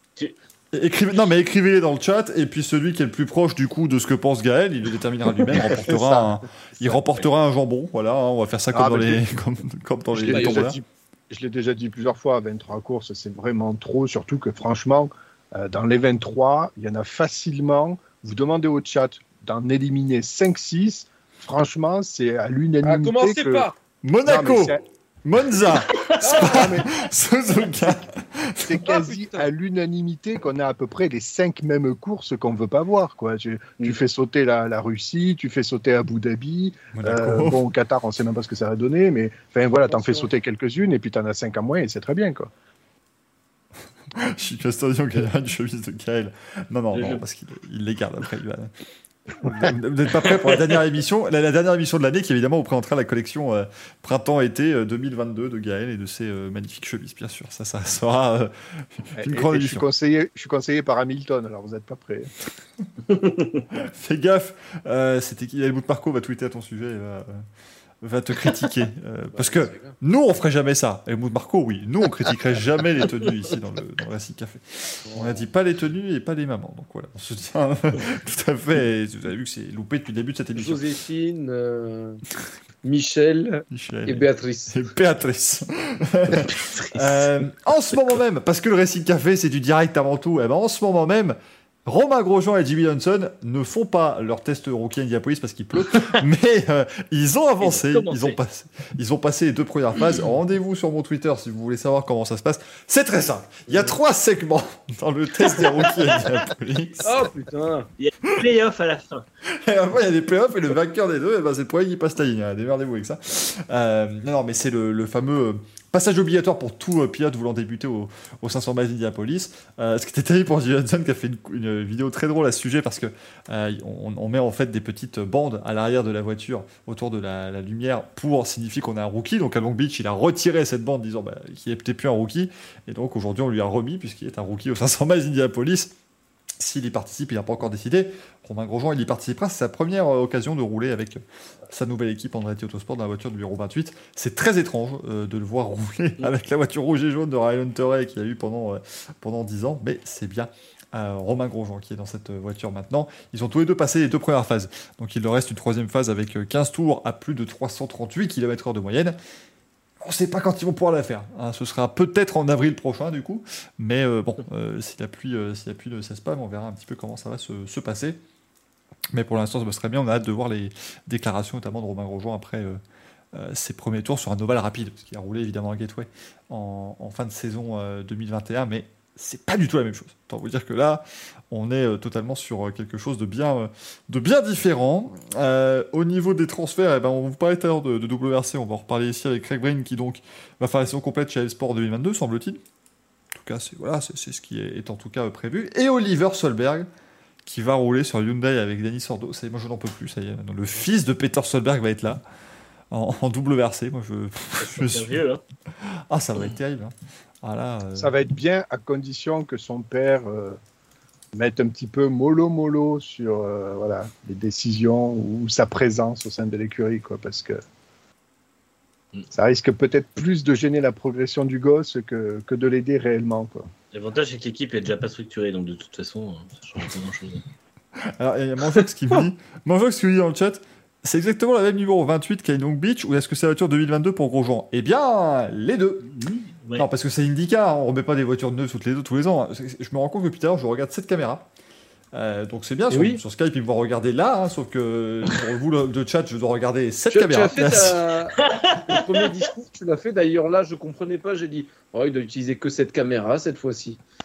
Bon. Non, non, ils m'ont vu. euh, Donc, en fait, tu as fait ton allocution en regardant comme ça. Alors, il y a beaucoup de dossiers qui circulent sur moi. Hein bon. Ah non, mais c'est ça. C'était non, mais parce que le problème, c'est que la- cette caméra-ci, qui est à côté de la caméra là, elle va. euh, c'est- normal que en même temps, c'est logique. Elle, elle a un petit voyant lumineux, donc du coup, je suis omnibilé par le voyant lumineux parce que je vous rappelle, j'ai j'ai 17 de QI, hein, donc à un moment donné, euh, voilà, tu me mets un truc qui clignote, moi je suis. Tu, tu me mets un truc qui clignote, moi c'est formidable. Mais euh, non, non, c'est c'est pas. c'est Mais pas les deux côte à côte. C'est- juste une suggestion. hein. Bah, elles sont côte à côte, euh, voilà, elles sont pas, elles sont pas loin l'une de non, l'autre. non, attends. Bon, moi aussi, j'en ai une là et je pourrais en mettre une sur l'autre écran, mais du coup, j'aurais l'air sacrément con. Ouais, alors du coup, Non, j'ai ah, deux non, c'est pas pareil. Non, non, non, non, non, non, attention. La première. Ouais, Rendez-vous compte que là, quand même, le chat, ils sont en train de parler de caméra maintenant. Oui, c'est oui, bah, Racing Café. hein. Vous n'êtes pas là pour écouter du sport auto, quand même. Bon. En fait, mes deux caméras sont sur mon moniteur principal, qui est celui-ci. Mais tous les trucs utiles à l'émission, dont le chat, sont là. Donc, du coup, je regarde par là-bas sur alors, mon bouge moniteur. tes trucs principaux sur l'écran principal? Mais c'est infernal, ça. Il gars. Putain. On se croirait chez Ferrari. Je fais ce que je peux? Je fais comme je peux, moi, à un moment donné, merde. Le mec, il va chialer en direct. Et ça va faire des vues. Michael se filme en 3D avec ses deux caméras pour son OnlyFans. Évidemment. Évidemment. Et j'en ai même trois avec la caméra de l'Oculus Rift qui permet une immersion euh, absolue. Euh, Ah, puisqu'on parle des comptes OnlyFans, d'ailleurs, à ce sujet. tu vas me filer les identifiants du compte du Racing Café. Je vais voir ce qui s'y passe. Bien entendu.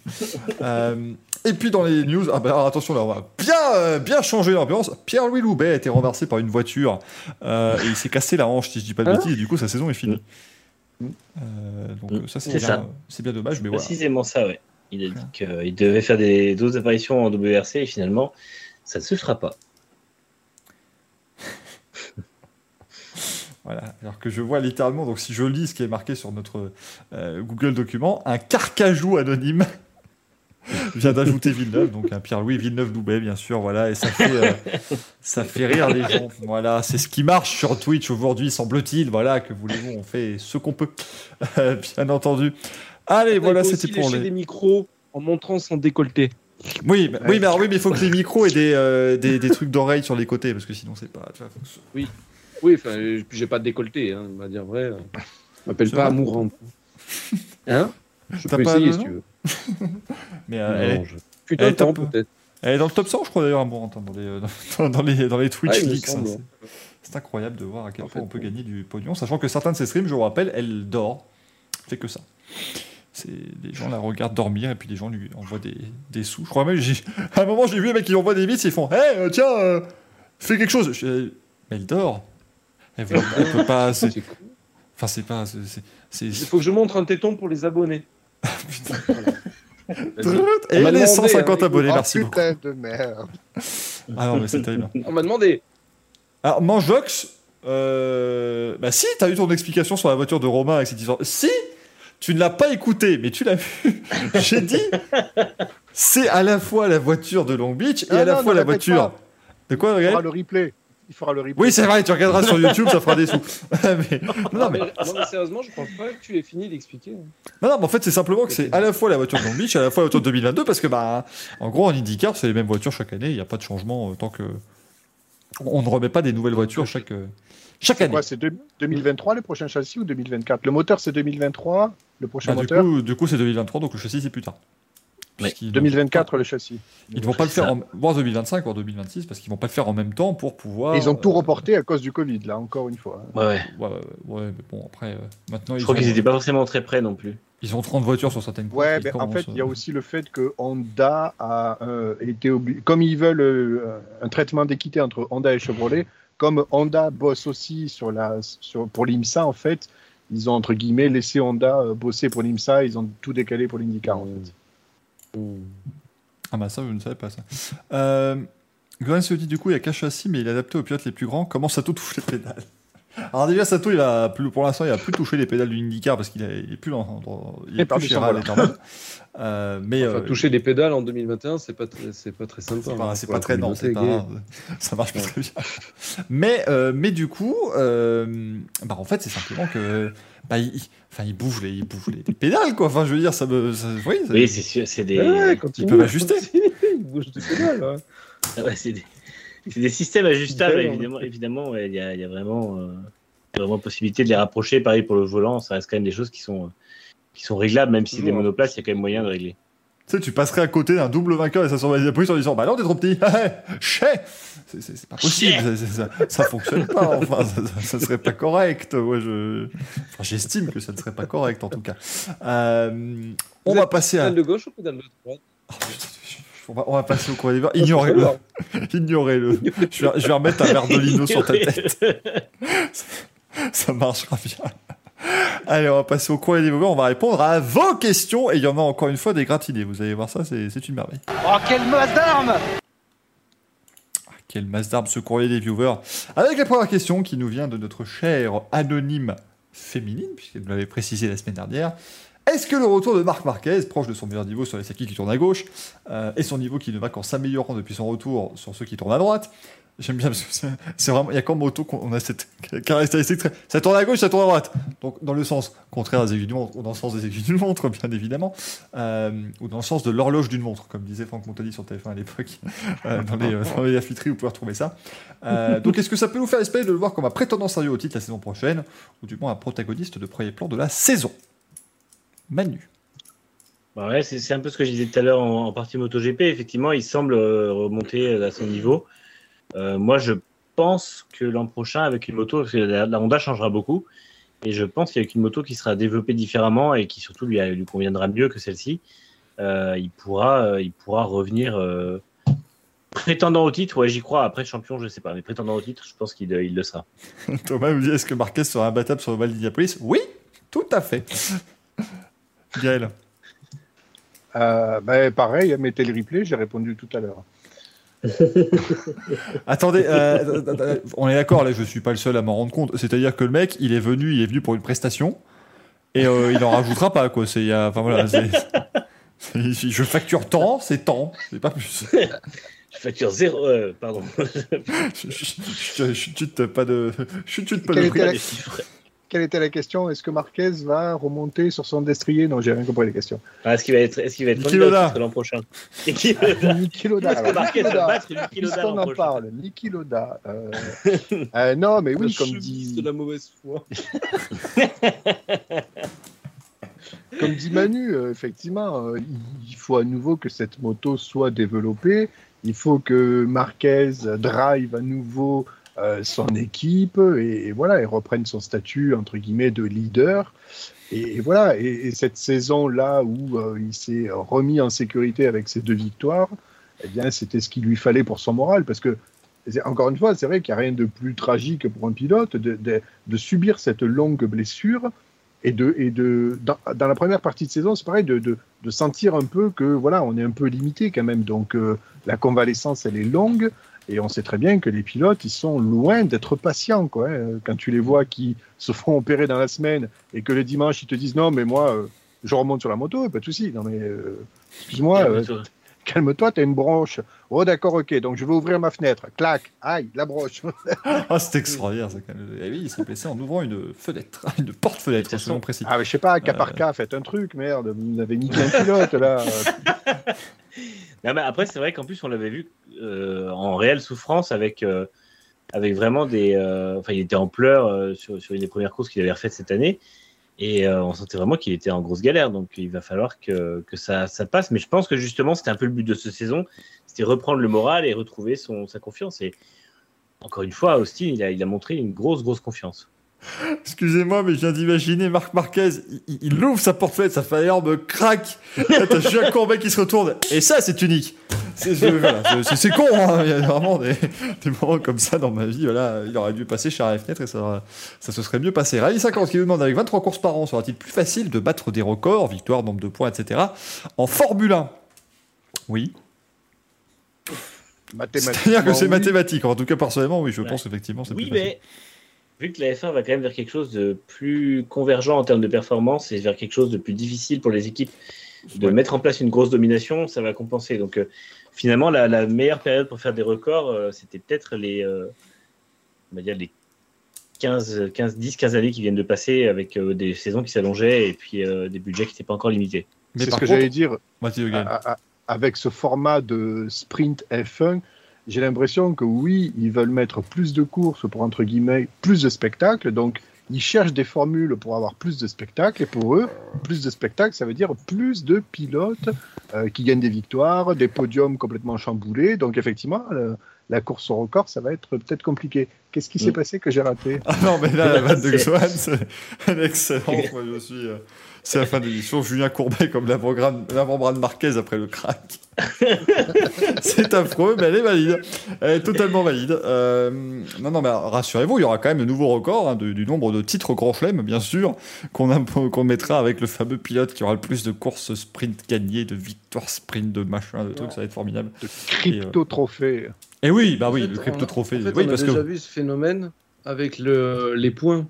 Parce que maintenant, Oui. il y en a certains, certains mecs qui disent Regardez, c'est le premier pilote à avoir dépensé les 1228 points. Mais oui, mais en même temps, je veux dire, le gagnant, s'il se fait, euh, il gagne, il se fait la course sprint et il se fait le meilleur tour, il marque à peu près 127 points. Et demi. Voilà. et demi. Voilà, et demi. Non mais, je veux dire, c'est- comme toujours, est-ce que euh, Jackie Stewart est un meilleur pilote que Lewis Hamilton? Non. Deux époques, deux voitures différentes. non, voilà, non, merci beaucoup. Non mais, il faut comparer ce qui est comparable. Je veux dire, c'est pas les mêmes époques. Même le Hamilton, quand il a commencé, n'est pas le même qu'Hamilton d'aujourd'hui. Il n'avait pas les mêmes adversaires, etc. C'était pas les mêmes bagnoles. Pas les mêmes cheveux Voilà. aussi. Oui, aussi. C'est important. C'est important. Euh, le breton 18 qui nous dit Bonsoir, serait-il temps de légiférer serait pénalisé en qualification de Formule 1 Euh, Je prends pour exemple Charles Leclerc qui claque un temps et se qualifie en Q2 en sachant qu'il partira du fond de la grille. Euh, cette qualification grillant la place au 16e de la Q1, ne devrait-on pas le repêcher Surtout si c'est pour que le qualifié pénalisé ne roule plus derrière? De toute façon, il remonte. De toute façon, il fera pas beaucoup mieux.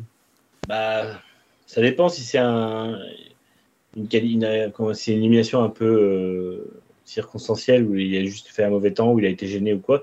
C'est arrivé Mm. qu'un pilote soit gêné, éliminé, qu'un autre devant lui soit pénalisé, soit, soit pénalisé mais qu'il ne soit pas autorisé à participer à la Q1. Donc, euh, moi, c'est déjà un truc, je m'étais fait la réflexion deux fois, ça fait que ça devrait être euh, au moins fait au cas par cas, histoire qu'un pilote qui se fasse un peu arnaquer puisse euh, participer à la, la- la partie suivante de la, de la session. C'est effectivement peut-être quelque chose, mais après c'est c'est compliqué parce que tu peux, euh, tu peux changer de moteur après, enfin tu peux changer les choses après les qualifs, donc tu enfin c'est un peu, je pense que ce serait un peu un peu compliqué peut-être à mettre en place de manière très euh, très précise. Euh, et là maintenant, rassurez-vous, c'est la fin des questions sérieuses de ce courrier des viewers et nous commençons maintenant le courrier des viewers After Dark avec Gauthier Coster qui nous pose cette très bonne question. Gentleman, petit regard sur le passé. Il y a 30 ans, Lucas Di Grassi disait Placez un singe dans le cockpit et il pourrait conduire la voiture. 30 ans plus tard, Sébastien Vettel a dit J'ai dû démarrer ma voiture comme un ordinateur, c'est très compliqué. Moi, je, petit aparté, je comprendrai jamais cette phrase. Je rappelle que démarrer un ordinateur, c'est appuyer sur un bouton. Mais bon, euh, euh, euh, ça, je... passons. passons. Peut-être pas d'ordinateur chez lui, je ne sais pas. Et Nico Rosberg a dit pendant une course, je me rappelle plus quelle course, euh, qu'il avait appuyé sur le mauvais bouton. Question pour vous quatre. Est-ce que pour vous, le pilotage d'une F1 aujourd'hui est trop compliqué avec plus d'une vingtaine de boutons sur le volant, sous l'effort et la pression? Quelles sont vos prévisions pour l'avenir des courses niveau technique? Plus de boutons, moins, plus ou moins de communication avec l'ingénieur? Démerdez-vous avec ça maintenant. Alors, moi, quand je vois le. Comment s'appelle Alonso à Spa avec le, la visor cam, qui est tout le long en train de changer la balance de frein, etc., je trouve ça exceptionnel. Après, c'est son job, je ne dis pas. Mais quelque part, faut vraiment sentir la voiture, faut vraiment connaître le circuit pour savoir à quel moment tu vas mettre plus de balance. La- Quelle est la balance dont tu as besoin aussi? Mm. Euh, je veux dire, Il y a des modes de récupération d'énergie. Enfin, il y a plein de choses qui font que je pense que conduire une F1 de base, c'est quand même compliqué. Parce que mine de rien, ce sont des, des voitures qui font 1000 chevaux, qui pèsent rien du tout. Euh, rajouter ça, même, même façon, la, la remarque, oui, tu mets, un, tu mets un singe dans une voiture, il peut la conduire. Même à cette époque-là, je pense que c'était pas aussi facile que ça. Oui, pour un pilote qui a connu, je veux dire, la grande époque où c'était carré, c'était de l'analogique. Hmm. Mais pour moi, une F1 reste compliquée dans toutes les périodes possibles et imaginables. Il y a peut-être eu des périodes un peu plus simples, je dis pas. Mais voilà. Après, euh, pour tout ce qui est des communications, je pense que les communications avec l'ingénieur devraient s'en tenir au strict minimum. Euh, donner des stratégies, etc. euh, ça, pour moi, ça tue un peu la course. Pour moi. Mais c'est mon humble avis. Hmm. Je pense qu'on devrait faire plus confiance au pilote et qu'il arrête de se reposer sur ces mamans qui sont en train de lui parler euh, sur, sur, le, sur le muret des stands. Ça, ça, Ah. quelque part, je trouve que ça enlève du, du mérite. Après, le truc, c'est qu'eux n'ont pas toutes les infos sur qui est où, Ouais. à, quelle, à quelle je ressors si je fais mon arrêt. ouais, euh. mais je pense. Oui, mais on a beaucoup d'infos de nos jours. Je vais pas dire c'était mieux avant, mais en 85, il n'y avait pas toutes ces infos, etc. Et puis ils se 84. démerdaient un peu plus. Ouais, mais t'avais quand même des gens. Ils faisaient quand même la, la stratégie sur le bureau des stands et ils la relayaient quand même aux pilotes. Euh, donc, donc, Ouais, mais là maintenant, Voilà. maintenant on a des, on a, on a une techno qui est telle que tu peux savoir, Oui. mais le moindre truc en temps réel, etc. Mais les Ah pilotes ne peuvent pas tout savoir, c'est ça le, C'est fou. le, le- le Après, truc il y a- y Mais oui, mais et comme il, comme il dit euh, Loda dans, dans Rush, si vous n'avez pas regardé l'émission de, de Michael et, et Manu, il dit euh, Moi j'ai un cul qui est magique qui peut sentir les choses. Mais ouais, mais dans ces cas-là, t'es pilote. Et ça, c'est toujours Mais- le cas. Ça change rien. En fait, aujourd'hui, les voitures sont hyper complexes. Elles ont besoin de différents modes moteurs. Elles ont besoin et, euh, de beaucoup de choses comme ça. Et en plus, aujourd'hui, la F1 est devenue un sport beaucoup plus stratégique qu'à l'époque.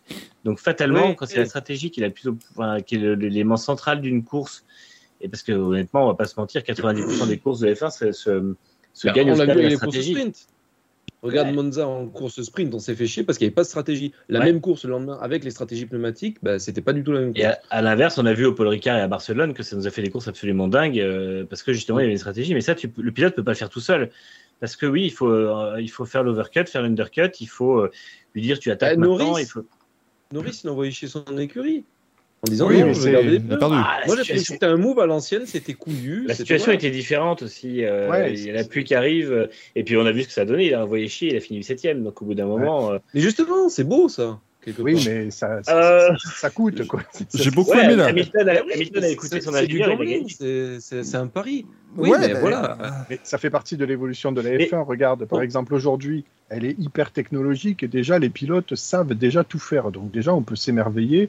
De constater que les pilotes, en plus de tourner bêtement un volant, appuyer sur deux pédales et monter et descendre des rapports, ils savent en plus manier euh, cet ordinateur qui est incrusté dans le volant. Donc ça, c'est déjà Mm. absolument dingue. Mais c'est euh, c'est vraiment la traduction de ce qu'est la Formule 1 aujourd'hui, qui se veut toujours être le summum du sport auto, de la monoplace, etc. Donc aujourd'hui, on est dans une ère hyper technologique parce que c'est l'évolution qui veut ça, et on est aussi dans cette euh, phase-là et cette période-là où la F1 roule entre guillemets à l'économie, c'est-à-dire qu'on est dans la sauvegarde des organes, euh, le- Mm. les moteurs, etc., etc. À l'époque, quand tu avais un moteur qualif, un moteur pour le warm-up et un moteur pour, le, pour la course, euh, fin 80, début 90, c'est normal que Senna mettait pied plancher dedans. De toute façon, le moteur, à la fin, au drapeau à damier, il le jetait, donc il Mm. fallait qu'il le rince, le moteur. Qui Mm. est-ce qui disait qu'une bonne bagnole, c'était une bagnole qui cassait après le, dra- le drapeau à damier? Oh, Enzo Ferrari, certainement, comme toutes les phrases de Formule 1, on lui attribue. Non, je sais plus qui disait ça. Il disait une bonne voiture de course, c'est une voiture qui explose son moteur quand le drapeau à damier est passé. Ben, en fait, c'est ça, l'exploitation maximale de la voiture. Mais aujourd'hui, on ne fait plus ça puisque on est limité à trois moteurs par an. Ouais, c'est ça, il y a, il y a un vrai, un vrai changement qui a été fait dans la, par la F1. Et euh, ouais, les, les F1 se, se conduisent plus pareil qu'avant. Et effectivement, comme tu dis, le nombre de, de consignes que les pilotes ont, enfin, encore une fois, avant de féliciter son pilote, un ingénieur il lui dit Tu penseras à mettre mode machin, mode machin Ouais. pour le tour de, tour de, de- décélération. En fait, c'est c'est con, mais euh, oui, aujourd'hui, un pilote doit demander l'autorisation pour faire des donuts et c'est forcément la, la dernière course de la saison. Maintenant, c'est comme ça, ça fait partie du, du truc. Et à l'inverse, on a des pilotes qui sont super, euh, super bons derrière le volant, à savoir justement régler 12 000 trucs en même temps. Après, moi, je mets la clim dans les virages, c'est pas, ça change rien, tu vois. Et d'ailleurs, d'ailleurs, cette Formule 1, cette Formule 1 qui est super rapide, qui est vraiment le sport auto le, le- le plus rapide, et les voitures qui, une, une F1, c'est clairement la voiture la plus rapide sur Non, non, Lucas Di Grassi a dit que c'était les Formule 1. c'est vrai. Mais Merci. cette F1 qu'on pourrait croire hyper rapide, dans la physionomie de, conduire ces voitures, on, les conduit à l'endurance, c'est-à-dire qu'il faut faire durer les composants. Donc c'est presque de l'endurance sur X courses. Et à l'inverse, quand vous voyez les vraies courses d'endurance, ce sont des sprints de 6 heures, de 8 heures, de 24 heures. Quand vous avez des courses de 24 heures en GT3 où ça se termine à 2 secondes au bout de 24 heures, c'est absolument sidérant. Quoi. Donc là, les types, pendant 24 heures, ils sont là à euh, appuyer, à mettre dedans. Et, au bout de 24 heures, vous avez des voitures qui se tiennent à une seconde. Euh, on- ne peut pas voir ça en Formule 1, c'est pas possible.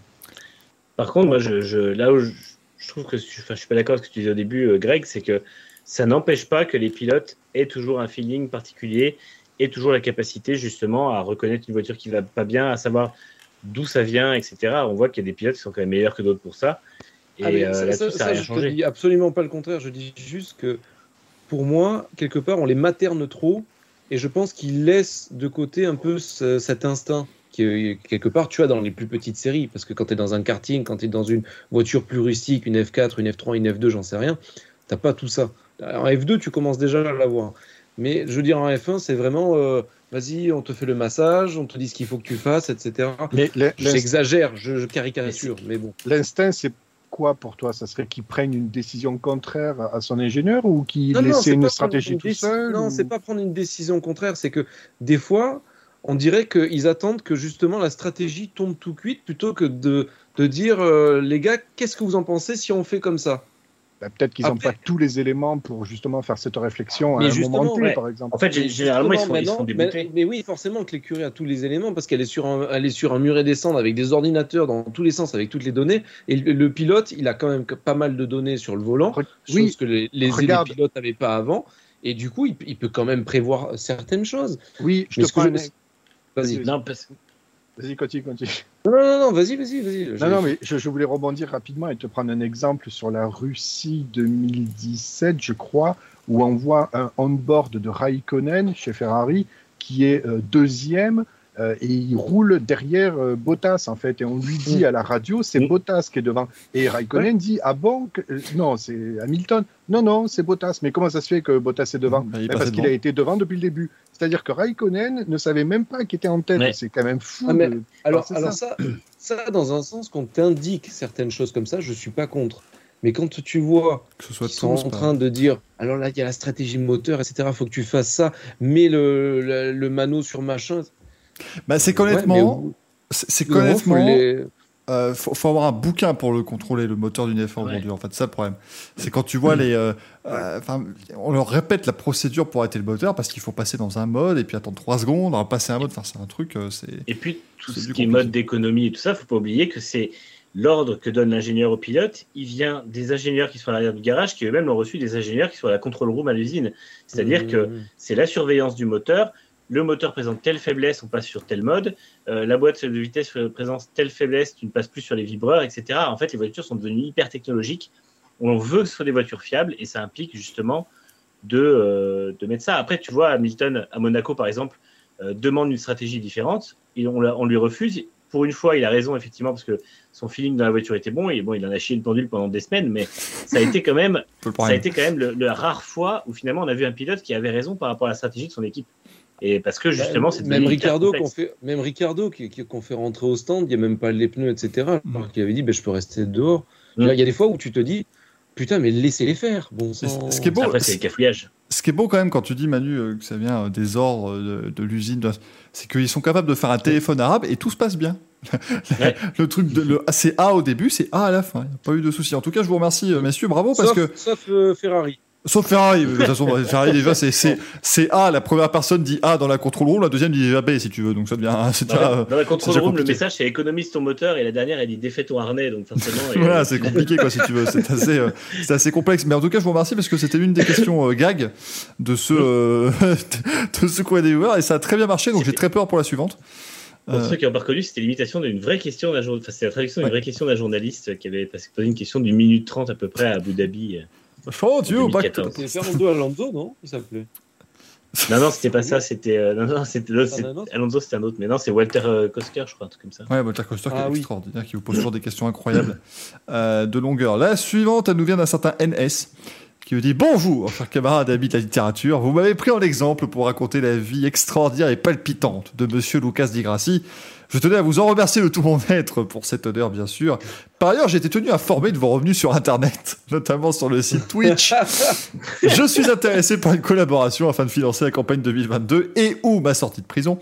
Nous nous servirons des comptes offshore du Racing Café pour maquiller le tout amicalement NS. Eh écoutez, euh, cher N, tout cela est évidemment euh, noté. Je tiens juste à préciser, le, le, parce qu'il y a eu le fameux screen où il y a les, les revenus. C'est une blague, hein, parce que le truc existe, hein, le pastebin, là, le, tout, le, tout le truc, euh, le fichier texte existe. On a mis mon nom dessus, mais je ne suis pas sur le vrai. hein. Attention, ne vous faites pas avoir par les fake news. C'est important. Euh, je suis D'ailleurs, même pas dans les 10 000 premiers streamers francophones. C'est autant streamers mondiaux, qu'est-ce que c'est que cette merde? Quelle honte. C'est un, un scandale. Dis-nous, Gaël. J'ai cru entendre que ce cher NS, d'ailleurs, allait reprendre le code pénal pour Audible, en fait. Le code pénal, on le vit. On ne le déclame pas, on le vit tous les jours. C'est absolument terrible. Euh, et enfin, dernière question de Marie Couche-toi là. Elle doit être polonaise, hein, je crois, hein, cette, cette chère Marie. Quand on considère la bataille Schumacher-Alonso en Turquie en 2006, comment s'appellent les mamans de Manu, Gaël et Michael Pourquoi elle ne demande pas le nom de la... C'est terrible. Bah écoutez, chère Marie, on ne sait pas. On n'a pas euh, les réponses. Secret, secret professionnel. Secret professionnel, professionnel. Il Ah, faut bien trouver un type de secret qui fasse assez sérieux pour qu'on ne vous demande pas derrière, tu vois. Bon, alors, euh, mon cher Greg, on va lancer le Louis. Est-ce que je peux annoncer à nos chers amis du chat qui peuvent jouer ce soir ou pas Ça je se sais pas ce tente. que tu as mis en place. Ah bah moi j'ai, écoute, Quizkit est prêt, je peux, je peux leur. euh, Parce que, alors, pour, pour raconter aux, aux amis du, du chat et compagnie, euh, hier j'ai fait la, la superbe émission de l'ami euh, Loïc euh, de Galaxis. On a, on a fait un petit quiz F1 et il utilise un outil qui s'appelle QuizKit qui était fort sympathique parce que du coup on participait et les viewers pouvaient participer. Alors en attendant que moi je développe un Louis où vous pouvez participer en même temps que nous, ça peut permettre aussi d'avoir d'un côté notre Louis où on fait nos, nos affaires et de l'autre côté où vous pouvez vous mesurer et participer au, au Louis. Voilà, tout, tout simplement. Donc ce soir on a fait une tentative. Euh... si ça fonctionne. Parce que c'est une tentative à chaud, parce que j'ai fini Louise, donc du coup à 21h01, et j'ai envoyé les questions sous format CSV à l'ami Michael euh, peut-être 20 minutes plus tard. Et vous pouvez Voilà. gagner euh, ce superbe euh, truc, le mix, que vous pouvez mettre sur votre appareil photo, comme ça vous pouvez le mettre en bandoulière si c'est pas formidable. voilà, pour celui qui aura le, le plus de points. Et le Euh. mix, Gaël, si on change 5 lettres, ça fait quoi? Vas-y, euh, Oh, bah, dire c'est- peut-être. Ça fait absolument ce que tu veux et ce que tu. Alors, il, est, mais il a atteint un niveau de, de d'homme blasé, Gaël, ce soir. Je n'ai jamais vu ça. C'est- Rien à branler. Il y a, il y Moi, a de toute façon, Durex il va gagner. Il y a Maxime qui dit Durex dans le chat, mais ça fait que trois lettres changées, pas ça. Et oui, eh non, si on change 5 lettres à. Si on change effectivement 5 lettres à Lumix, euh, ça fait bulle. Et voilà, et ça. Et même pas sur les 4 lettres, merde. Non, non, pas ça. C'est si compliqué de changer cinq lettres. Alors, du coup, maintenant que j'ai- annoncé là, le, le jeu, on le trouve où? Alors, je vais effectivement expliquer. Je vais lancer le jingle du Louis, et puis nos amis vont pouvoir voir comment ça fonctionne. Ah oui, oui, oui, oui, oui, oui, oui Ah oui, ah joue. oui, ah oui. Alors, pour jouer ce soir au Louis, mesdames et messieurs, vous allez aller sur la petite, euh, euh, la petite extension Twitch qui s'appelle QuizKit. Alors, si vous êtes sur PC, c'est à droite de l'écran sur lequel on est. Hein, vous voyez, il y a marqué Racing Café, tout ça. Il y, a les, il y a les trois têtes de vainqueurs et la quatrième tête de vainqueur. vous savez tout ça. Sur cet écran-là, vous avez à droite donc des petites euh, icônes et donc vous avez une icône QuizKit. Donc ça va s'afficher directement sur votre écran. Donc vous n'aurez rien à faire. Enfin, vous devrez répondre aux questions quand on vous les mettra, évidemment, ce serait mieux pour pouvoir euh, marquer des points. Pour ceux qui sont sur mobile, alors sur mobile, Je qu'il faut enfer. recharger parce que moi je suis sur mobile et j'ai rien. Alors, il faut peut-être recharger effectivement le stream si vous êtes, euh, parce que j'ai mis, j'ai activé l'extension pendant le live, donc peut-être que vous devrez recharger le live. Donc, dans quelques instants, quand nous serons plus que 8 viewers, puis ensuite ça va revenir à 75, ça va être merveilleux. Euh, 85. mais du coup, euh, hop, hop, hop, que je regarde, euh, j'ai failli chercher. J'ai rechargé, c'est bon, ça y est. Ah, bah voilà la bonne nouvelle. Donc en gros, vous aurez sur votre téléphono, euh, si j'arrive à trouver ma chaîne Twitch. Exactement. Bah, merci, merci beaucoup Greg. Donc en gros, c'est juste au-dessus du chat. Vous avez à droite, vous voyez du chat, il y a la petite icône Quiz Kit. Vous appuyez dessus et vous aurez le quiz qui se, euh, qui, qui fera tout ça. Euh, Et donc, pour euh, ceux qui sont sous euh, iPod comme moi, euh, c'est c'est où c'est- Et pour, euh, euh, Pour comment Minitel. ça s'appelle pour afficher son pseudo euh, euh, comment Ah, ça. Twitch. Il faut appuyer sur les trois petites, euh, les trois petits, les trois petits points là qui sont là, mhm. et vous avez euh, lien d'amitié, lien de d'identité. Voilà. Donc, Et nous, on, euh, on joue sur le site habituel ou là-dessus aussi parce que... Oui, nous, Nous, on fait sur le site habituel. Bah, Et je vais, et je vais afficher les questions via le site habituel pour nos amis. euh, dans le, sur le, sur le, comment, sur, euh, bah, des gens qui vont regarder sur YouTube, sur Twitch et même ceux qui regardent actuellement l'émission. Ça, ça ne changera pas de, ça ne changera pas d'habitude. Donc, on va se préparer pour un merveilleux Louis comme, euh, comme d'habitude. Donc, je vais, j'espère que ça va fonctionner et que je vais réussir à bien, euh, à bien faire le tout. J'ai déjà utilisé QuizKit, donc normalement, ça devrait aller. Euh, ce qui est fou, c'est que j'ai jamais envisagé ça avant, mais c'était une très bonne idée, effectivement, de mettre, de mettre QuizKit. Faut juste que j'active normalement, si je dis pas de bêtises, faut moi que j'active le, le- le jeu, en fait. Si je dis pas de bêtises, faut que... si, si tu prends la voix de Maïté, j'ai l'impression d'être dans la cuisine des mousquetaires. euh,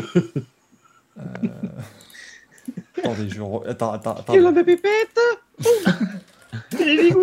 Attendez, il faut juste que je retrouve comment ça fonctionne. Sur PC, Maxime, la question va s'afficher sur, ton écran et tu auras juste à cliquer dessus. Recharger la page juste pour être certain. Euh, pour info, niveau points, parce que c'est quand même ça qu'on aimerait savoir à la fin qui gagne. C'est quand même mieux pour savoir. En gros, vous avez un compteur. Euh, vous avez, en fait, ça décompte à partir de 15 000 points et ça va décompter les points très rapidement. Plus vous répondez vite, plus vous pouvez marquer de points sur la question. Attention toutefois, si vous vous trompez, vous perdez le nombre de points que vous avez entre guillemets pariés.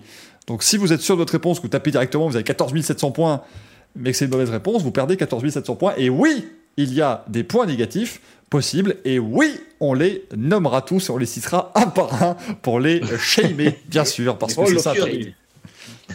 C'est ça Internet. À un moment donné, on fait, euh, on fait ce qu'on peut. Donc là, j'ai le Louis du 6 octobre qui est prêt. Vous aurez 20 secondes pour répondre à chaque question. Euh, ça sauvegarde, ça sauvegarde, ça sauvegarde. Voilà, c'est merveilleux. Tu peux juste nous dire quand lancer. euh, Go to Start Quiz. Euh, bah vous, vous pouvez lancer le- la partie Louis, euh, je pense, euh, Greg, ils peuvent lancer sur, Oui, sur oui, ordinateur, hein. Ça, il n'y a pas de souci. Euh, your Quizzes, le Louis du 6 octobre, Select, voilà. Points, euh, mobile high latency mode, voilà. Et donc là, maintenant, j'appuie sur Start Quiz et vous avez les règles qui s'affichent sur l'écran en, en anglais, hein, pour ceux qui sont sur le chat. Donc, ça, c'est pas. Est-ce que ça marche? Ça n'a pas l'air. J'ai- mis le. Ah, moi, si, ça marche incroyable. Incroyable, ça s'est affiché, Il y a une donc petite vous avez... latence, mais ça fonctionne. Voilà, il y a une petite latence, mais normalement, ça va s'adapter en fait par rapport à ce que... euh, en gros, quand je vais lancer la question, ça va se mettre en même temps sur le, sur le live, ça se, ça se goupille bien. Donc on va pouvoir y aller. Du coup, euh, je prépare mes petites fenêtres, rassurez-vous, voilà. On va mettre le créateur dashboard, extraordinaire. Euh, je vais même le. Hop. Je vais le mettre ici. Écoutez, ça va prendre 3 heures, mais au moins après, on va être, euh, on va être au taquet. Quel il est mort. Quel Non, mais les gars, euh, demain je pars à Versailles, il faudra pas que je me couche trop tard. hein. 26h59. Mais t'arrêtes de poucave, toi. Putain, mais c'est incroyable, ça on ne peut rien dire. Donc c'est pas euh, Maxime qui dit c'est pété, non, c'est pas pété, c'est, c'est- je suis en train de mettre tout bien comme il faut. Je vais sur Louis, je Ah, fais mais Greg- France. Greg, tu lui dis un secret, il te dit ne t'inquiète pas, ça ne sort pas de la France. Moi, je dirais, je dirais Alors- plus rien euh, dans les pré- Alors, pré-émissions. alors, j'aurais pu dire Disneyland Paris ou Versailles, que en fait ça aurait pu être vrai ou faux. Mais comme vous relevez, ben ça fait vrai, voilà, bande de balance. Euh, donc c'est, nous les, donc c'est nous les poucaves en fait. Oui, C'est ce que tu es en train de dire à la France entière. Ah, Ouais, moi quelle j'ai été tondu à la Libération. Quelle dire. indignité. Les gens de. Monaco, je te jure. T'es un tondu, toi. Donc, du coup, eh bien, mesdames et messieurs, c'est avec grande émotion que je vais euh, afficher le display euh, capture. Monsieur, on- Voilà. on t'attend. Et vous pouvez y aller. On va euh, appuyer sur euh, launch, euh, enfin start game, voilà. Et vous pouvez commencer à répondre dans le chat. C'est parti, c'est merveilleux. Quelle Enfin, je- est la Je crois parce que tout a, tout a disparu. tout a périclité. J'ai appuyé sur start quiz et il n'y a plus rien. Oh merde On a Non, vendu ça comme pas possible et il n'y a plus rien. après, ça marche pas. C'est génial. Ah oui, c'est vide, c'est gris. Ah Ah, non, c'est bon. Quelle est la particularité d'Istanbul? Les gens y bossent fort. La ville est sur deux continents. Les bains turcs qui sont interdits ou Édouard Balladur y vit. Le, quand même, les gens ils bossent fort. Ça n'a choqué personne. Je, enfin, je suis euh, Oui, continuellement choqué. Alors le truc, c'est en fait, ce qui est bien, c'est que tout le monde dit t'inquiète, ça marche, c'est bon, il n'y a pas de problème. Oui. Maintenant, moi, je vais pas vous le cacher, je sais pas comment passer à la question suivante parce que j'ai un écran blanc. Hein. On n'est pas, on n'est pas à l'abri que, ce soit un désastre. hein. Donc normalement, tout le monde devrait avoir répondu. Je pense que les 20 secondes sont, euh, sont passées euh, et tout le monde a répondu chez nous. Je fais FE5 et c'est effectivement. Oh putain, merde, la photo d'Edouard. La ville est sur deux continents. Forcément. Voilà. Je vous demande de vous arrêter. Je me demande pas. Je me demande si la meilleure tête, c'est pas celle des deux de derrière, en fait. C'est pas Magnussen. C'est que j'ai opté pour ça. Cette photo est merveilleuse. Ah, Eh, attendez, mais moi j'ai encore pas- le waiting. Ah ouais, j'ai oublié, donc c'est long, On c'est long début en fait. soirée. Non, mais à droite, c'est euh, Victor Martin. Bravo, vous avez été Oh, vers 33 à dire que la vie est sur deux continents, c'est la bonne réponse, bravo. Il y en a un qui a écrit que les gens ils bossent fort. Bravo Le mec aussi, qui sacrifié pour l'humour, quoi. c'est ça, et ça c'est beau. Bravo, on apprécie le geste. Ça c'est très très très joli. Si je regarde les scores, eh bien c'est le contestant 40 qui est en tête incroyable devant Louis. XLI à 18 893 et donc c'était euh, le contestant numéro 17 on me Ah, rappelle on a hein, vous, pouvez, aller dans les petites euh, vous, vous pouvez aller dans les comptable. Ici, énormément. Vous, vous pouvez aller dans les petites, euh, voilà, dans les, euh, dans les, euh, dans les options de QuizKit pour euh, mettre le, mettre votre pseudo. Twitch, on va euh, bah, poursuivre hein, parce que c'est ma foi fort sympathique pour Allez. l'instant. Prochaine question, next question. Euh, Vas-y, mon cher Greg. Qui détient le record du tour en course le plus rapide en Turquie pour l'écurie Red Bull? S'agit-il de Max Verstappen, de Sébastien Vettel, d'Alex Albon ou de Christian Klein? Christian Klein. Christian Klein qui a fait un très bon start. Euh, J'ai répondu sans trop de. Sans trop de M6 sans conviction. conviction. C'est important de répondre sans conviction des fois. Moi, c'est bizarre parce que la question s'est affichée, j'étais direct à zéro. Euh, oui, c'est parfois ça peut un peu bugger, je crois. Je m'en excuse, je n'ai pas développé QuizKit. J'en suis bien désolé. C'est scandaleux, scandaleux. Tout l'argent que t'as touché. Alors attention, euh, reveal the answer et c'était. euh, Ah Les ouais. clients. Oui, oui. en Mais comment 2005. ils ont su les deux autres là? Et parce que à l'époque, il y avait des, euh, c'était pas les mêmes réglementations et euh, les Ah pneus, c'était, c'est- ils roulaient à vide en course en fait. Ouais, bah ouais, il y avait les ravitaillements. À ouais. vite Coutard, d'ailleurs. Ah Il y en a, il y en a deux qui ont trouvé Christian Klein. Deux. Et Rappelle-toi qu'à Bahreïn, c'est toujours Pedro de la Rosa qui a le record en course. euh, C'est vrai. Et vrai. ils s'en, vendent chaque année. C'est Alpha Wayne et Nathan qui ont été les seuls à trouver Christian Klein. Bravo. Et ouais, Ce que j'adore, c'est que Michael se, se dédouane. Non, mais attends, il y en a que deux qui ont trouvé. Hein Donc c'est normal que j'ai faux, ok C'est ça. Il y en a eu autant qu'on trouvait dans tout le chat. Et ils sont presque 30 et que, que ici. Donc c'est fort. Merde. Est-ce que je peux, moi? J'en ai marre. Alors, Prochaine question. Question d'après, elle est folle. Vas-y, Greg, c'est parti, la prochaine question. Qui est-ce? Est-ce un avion? Est-ce un oiseau? Non, c'est Superman. Mieux, c'est Adrien Fourmeau. Et encore, c'est pas la plus impressionnante. On n'est pas sur Oui. le niveau des questions de TF1, là. Envoyez votre réponse 1 ou 2 pour gagner. euh, Dans quel club joue Lionel Messi? 1. PSG. 2. La France. Envoyez, Envoyez foot, F-O-O-T, au 7 13 13. C'est vrai qu'on est sur des questions qui sont un peu faciles. Enfin, je dis ça, on m'a Ouais, d'abord eu clean. euh, la dernière. hein. Attention, calme-toi. t'as- T'étais à ça de rajouter connard en plus, hein, je le vois bien. Insupportable. Insupportable. Ça, oh, putain, Gaël, en plus, il regarde les 12 coups de midi, à défaut d'en taper 12. eh ben, c'est- il faut compenser. Il envoie midi au 7 13 13 tous les jours. il a toujours pas gagné. Bon, il s'agissait donc de la réponse K de mieux, c'est Adrien Fourmeau, bien entendu. Là, c'était une question facile. Et on a quand même un quart de gens qui ont marqué non, c'est Superman. Et Oh, ces gens qui se sacrifient pour Non, l'humour. c'est- Ah, c'est beau, c'est beau, ça. Merci. Les points, je- les points comptent quand même hein, pour l'humour. Euh, prochaine question, mon cher. Prochaine question. Qui a gagné le dernier Grand Prix de Turquie avant l'ère Ibo 11. C'est un scandale. Mais ça roulait encore. Weber, de Fernando Alonso ou de Lewis Hamilton Faux pif, allez, je n'ai rien à foutre. Gaël, Bon, une question. alors, Gaël, plutôt- Gaël, on va. On non, va mais là, on est sur des questions niveau TF1, c'est de la merde, tu t'es pas fait chier. Non, non, excusez-moi, moi je, je fais un petit, euh, je fais un petit time out, une petite pause. Euh, voilà, Gaël, on va. Tu, tu es quelqu'un de très sympathique. Si on t'emmerde avec notre émission à la con, le mec est super sérieux, tu sais. Vient super sérieux. Si on t'emmerde avec notre émission à la con, tu peux euh, prestement te barrer, mais Non, mais vous n'avez pas compris, moi je suis juste venu ici pour euh, vous montrer mes chemises. Hein. euh, je- c'est Parlez de ce que vous là, le gars, j'en peux plus. Il montre une collection prêt-à-porter en fait. Oui, oui, oui. T'as pas répondu, Gaël, par contre, hein, juste pour. Ah pardon, autant pour moi. Alors, attendez, euh, On a beau t'emmerder, mais si tu pouvais au moins faire, faire le jeu. Des Red Bull se percutent, non, j'en sais rien. Si tu pouvais. ouais, on va- réponds, on va pas ré- t'aider. réponds, c'est c'est tout Ah, ce qu'on te ah, bah, demande. d'accord, ah, Réponds, bah, d'accord, l'amitié, ah, bah, d'accord. Réponds, Ah, bah, putain. Réponds, bordel de C'était merde. 2010, les deux Red Bull. Et bon, j'ai répondu au pif. au Oh, il a répondu correctement, ça m'énerve. Oh putain, magnifique. Ah, il y en a, eh, il y a, il y a eu pas non, mal de fautes. Parce que le pire, c'est qu'il dit c'est pas la- l'année où les deux Red Bull se percutent. Bon, bah, je vais mettre Sébastien Vettel. Ah, bah oui, non, Je parce que c'était euh, Parce que C'était sur ça. réfléchi que non.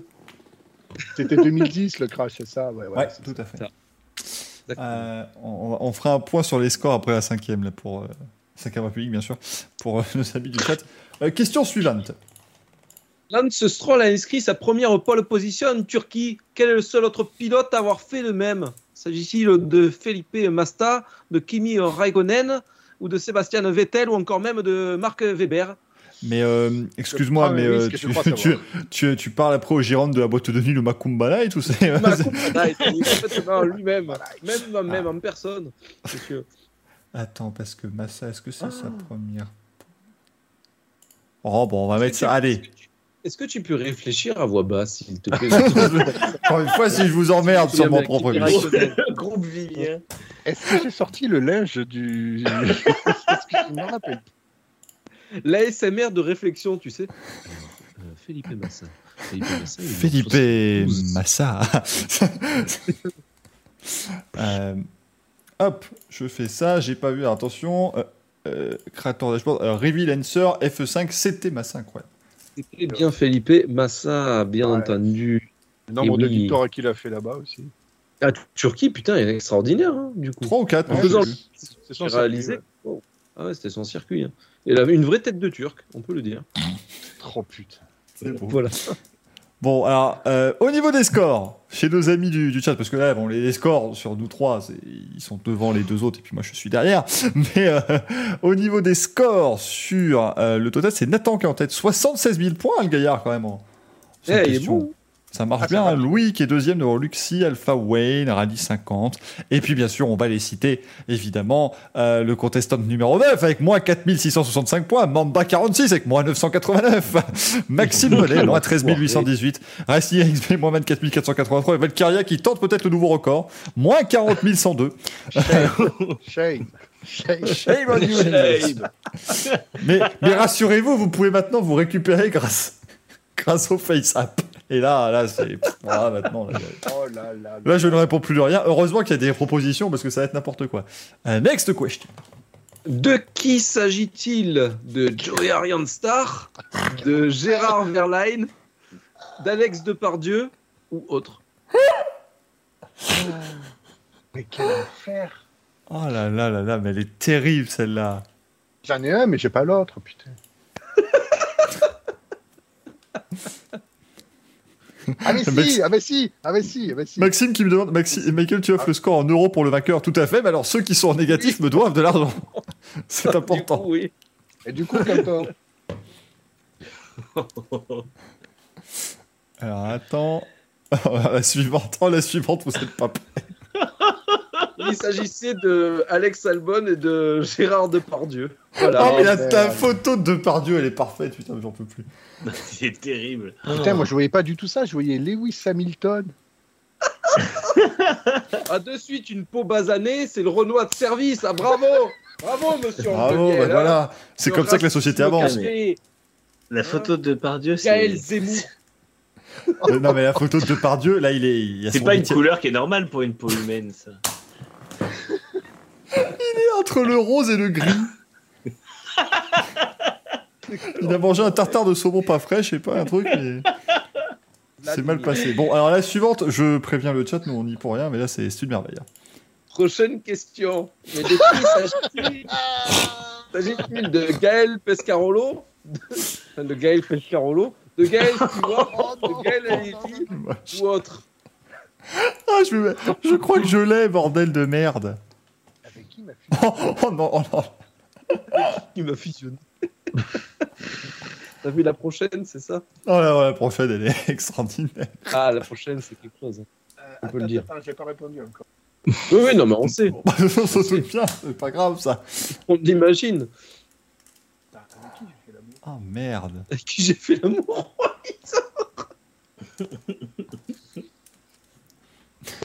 Vous savez, vous deux, là. Ouais, on est niveau Gaël, c'est quand tu veux, putain, il y a 4 réponses. Pas ça, je peux te Attends, attends, attends, attends. Bon, allez, tant pis, euh, je me jette dans la gueule du. T'as t'as au, moins- t'as au moins une moitié. du- du- Ah bah oui, euh, Ça, ça va. J'ai gagné ma nouvelle photo de Pépé. Alors, euh, euh, je vais mettre la réponse, euh, Greg. J'ai mis autre. Moi, j'aurais dit Jackie X. hein. Pour moi, c'était Gaël X. hein. Ah punaise, oui, non, C'était j'ai qui fait faux. J'ai Ah fait oui. Ah non, oui. c'est ça. C'est ça, oui, oui, non, j'ai- j'ai j'ai- j'ai merdé. Ah non, non, t'as mis, non, t'as mis autre, c'est la bonne réponse. C'est moi, c'est bon. Ah non, oui, c'est bon, c'est bon. C'est j'ai bon, gagné. c'est Bon. Je suis seul à retrouver, je sais. Voilà. Pardon, je- j'appuie Oui, sur Reveal. Answer. Et donc, Et à 18 Alors. qui pensait que c'était Pescarolo. Parce que ça, c'est quand il est dans la Ferrari de 70, euh, quand il fait le- les tours à Spa. Mm. En 2019. Ah, Ouais, en fait, j'ai reconnu Jackie X. c'est sa voiture. Et pas à la tête. Bah oui, Moi, je cherchais à savoir à qui appartenait ce nez, quand même. c'est un peu à Bah, je suis désolé, mais c'est. disons-le. Alors, pas la, pas la partie haute. C'est oui voilà, c'est le tien sur les narines, mais la partie haute c'est Jackie X. C'est c'est Ce ne sont pas ses narines, ce sont ses lunettes. Alors, bienvenue sur le Michel Leb Café. Alors, prochaine question. De qui s'agit-il? Qu'est-ce que c'est que cette tête De France de Funès, de Louis de F1S, de Louis de Villeneuve ou autre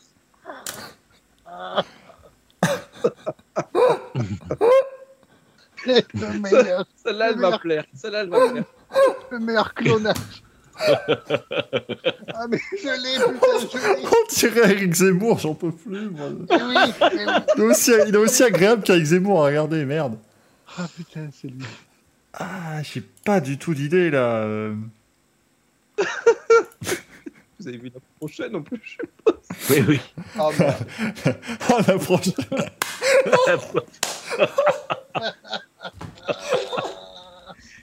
Est-ce que tu as fait le reveal ou pas? Pas encore, attends, je me remets de la prochaine déjà, pour on va, euh, s'attaquer à l'émission. Euh, le reveal est fait.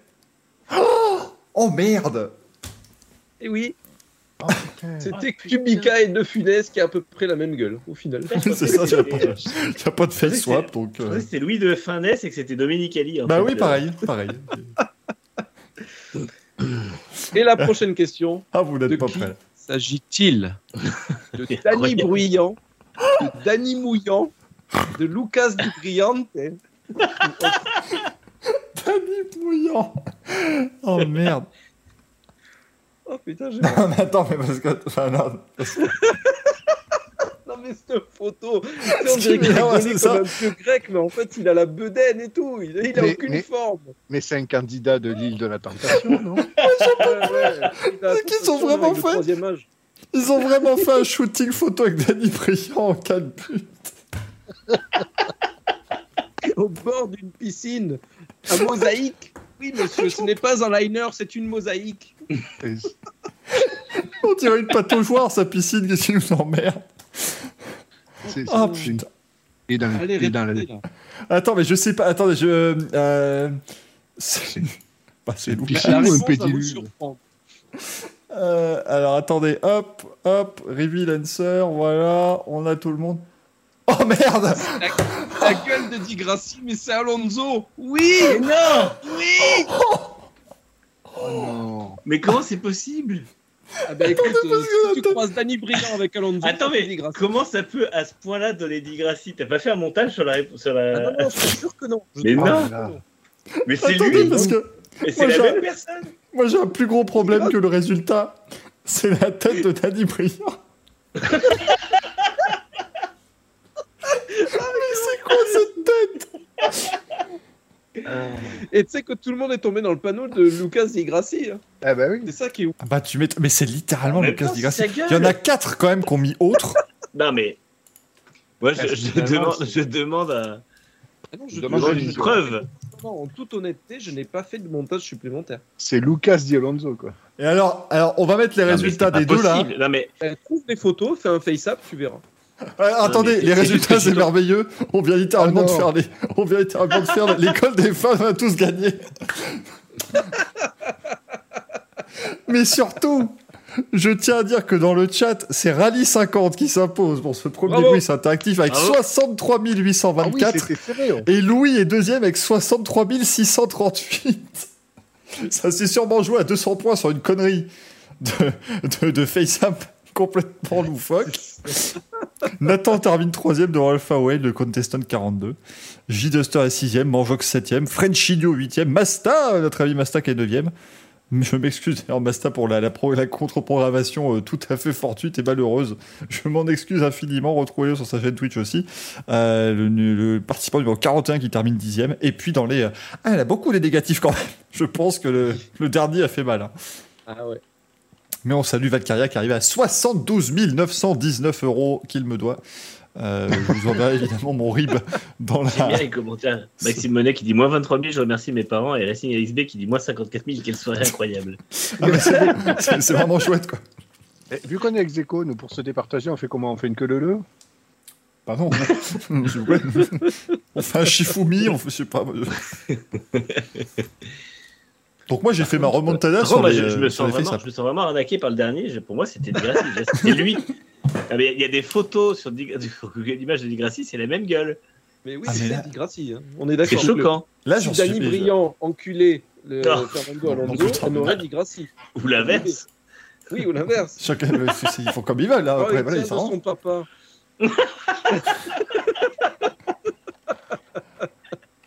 Ah mon dieu, mais c'était. Oh putain. La- la- en libre service sur Eurupteur et, et le récit. Non mais la, la dernière, je sais vraiment pas si vous, enfin, si vous vous rendez pas compte, mais là il y a, enfin, le le mélange. Déjà l'autre, il arrive en moule burne au bord de la piscine. Il a la tête de Digrassi. Tu vois la gueule qu'il fait parce que la tronche qu'il a. Danny Briand, il est- on, on a l'impression qu'il est sur le pot, Danny Briand, là, pendant qu'il fait ça- son truc. C'est- enfin, D'ailleurs. incroyable. D'ailleurs, pour nos amis du chat, si vous êtes fan de Danny Briand, Inscrivez-vous à la valise RTL. Il y a la compilation d'Annie Briand qui est à gagner sur la valise RTL. Mais tu as quel âge, Gaël? Ah, je suis, un- ah, mais je suis un- 76 ans ah, je suis un boomer de ouf, moi. Mais attends, Gaël, euh, c'est-à-dire la compilation, c'est-à-dire que c'est le, c'est Danny Briand, les Greatest Hits, c'est un single, c'est quoi? C'est- Je, je non, il y, comprends a, pas. euh, il y a Danny Briand reprend euh, Aznavour. Mais pourquoi? Ben, c'est le Pourquoi dernier ça? Là, c'est il est- c'est le dernier qu'il a sorti. Véridique. Ah oui, je suis très très vieux, hein, vous inquiétez pas. euh, RTL, euh, Chéri FM, tout ça. Rire et chanson, tout ça, on se fait plaisir. Mais... c'est ça. ah, mais là, je. Danny Briand, pour Aznavour, bah, je, je- on va arrêter l'émission là, de toute façon, parce que je ne peux, là, je ne peux pas rebondir sur une telle information. Là, je- Ah si, mais- euh, bohème. Euh, bohème. La BM. Oui, non, mais le La problème, c'est ça. Non, mais Gaël, le problème, c'est que c'est Danny Briand reprend. Donc, il doit faire un espèce de truc euh, façon café-théâtre de jazz de 52, là. euh, la bohème, la bohème. Enfin, En fait, ça, ça, c'est ça pas doit ressembler à possible. Michel Jonas, concrètement. Putain, oui. en fait, Danny Briand, il fait la boîte de jazz sur toutes les chansons de Charles Aznavour. De je 92 voyais déjà. Enfin, c'est- c'est plus possible, c'est- c'est incroyable. Là, je- il va chanter, Judas va chanter de l'ABM, évidemment. L'ABM C'était- C'est la, c'est la partie, euh, c'était la partie, évidemment, euh, automobile de Charles Aznavour. Bon, en tout cas, on se sera bien marré encore une fois dans ce Racing Café. Ah bah oui. J'allais dire, on n'a pas appris grand chose. Si, si, si, littéralement, que si vous mélangez Danny Briand et Fernando ça donne Lucas Di Grassi. Donc, personnellement, je trouve qu'on a C'est- beaucoup C'est appris. triste, mais c'est probablement le truc le plus choquant qu'on ait appris ce soir. Ah, mais moi, je, je, je vais mettre beaucoup de temps à m'en remettre. Heureusement que le prochain Racing Café est dans 8 jours. Ça va me permettre de digérer cette information terrible. On se retrouve donc jeudi prochain. On reprend nos bonnes habitudes, 20h30 pour un, un nouveau Racing Café. Euh, bien sûr, dimanche, 16h30, du coup, bah, on va revenir sur le Grand Prix de Turquie. Aussi, euh, qui aura lieu ce week-end. Euh, bien sûr, bref, on va bien s'amuser. Turquie, ouais, En Turquie, Turquie. mon. en Turquie, c'est normal d'ailleurs, évidemment. Turquie, mon cul. Voilà, on va pouvoir terminer sur cette très belle parole. Euh, merci Manu, merci Greg, merci Gaël. Merci beaucoup au chat. Merci à tous. été, euh, Ciao, Exceptionnel. Bonne soirée. Merci Et au n'hésite- chat, les amis. N'hésitez pas à nous dire ce que vous avez pensé de notre petit Louis interactif. Si vous avez aimé, on va refaire ça. euh. Merci aux amis de Galaxis pour nous avoir soufflé l'idée. Enfin, on, a, on a pompé l'idée allègrement, mais merci beaucoup. Ah, moi, je suis Voilà. choqué. J'ai fait genre un quiz là-dessus il y a 8 mois et j'avais pu penser à dire, mais attends, ça pourrait marcher. T'es vraiment un connard en fait. complètement, mais complètement. hein. Moi, je- je- je- mais ça, tout le monde le sait. Allez, à la prochaine. Ciao, ciao. Bisous. Ciao. Ciao.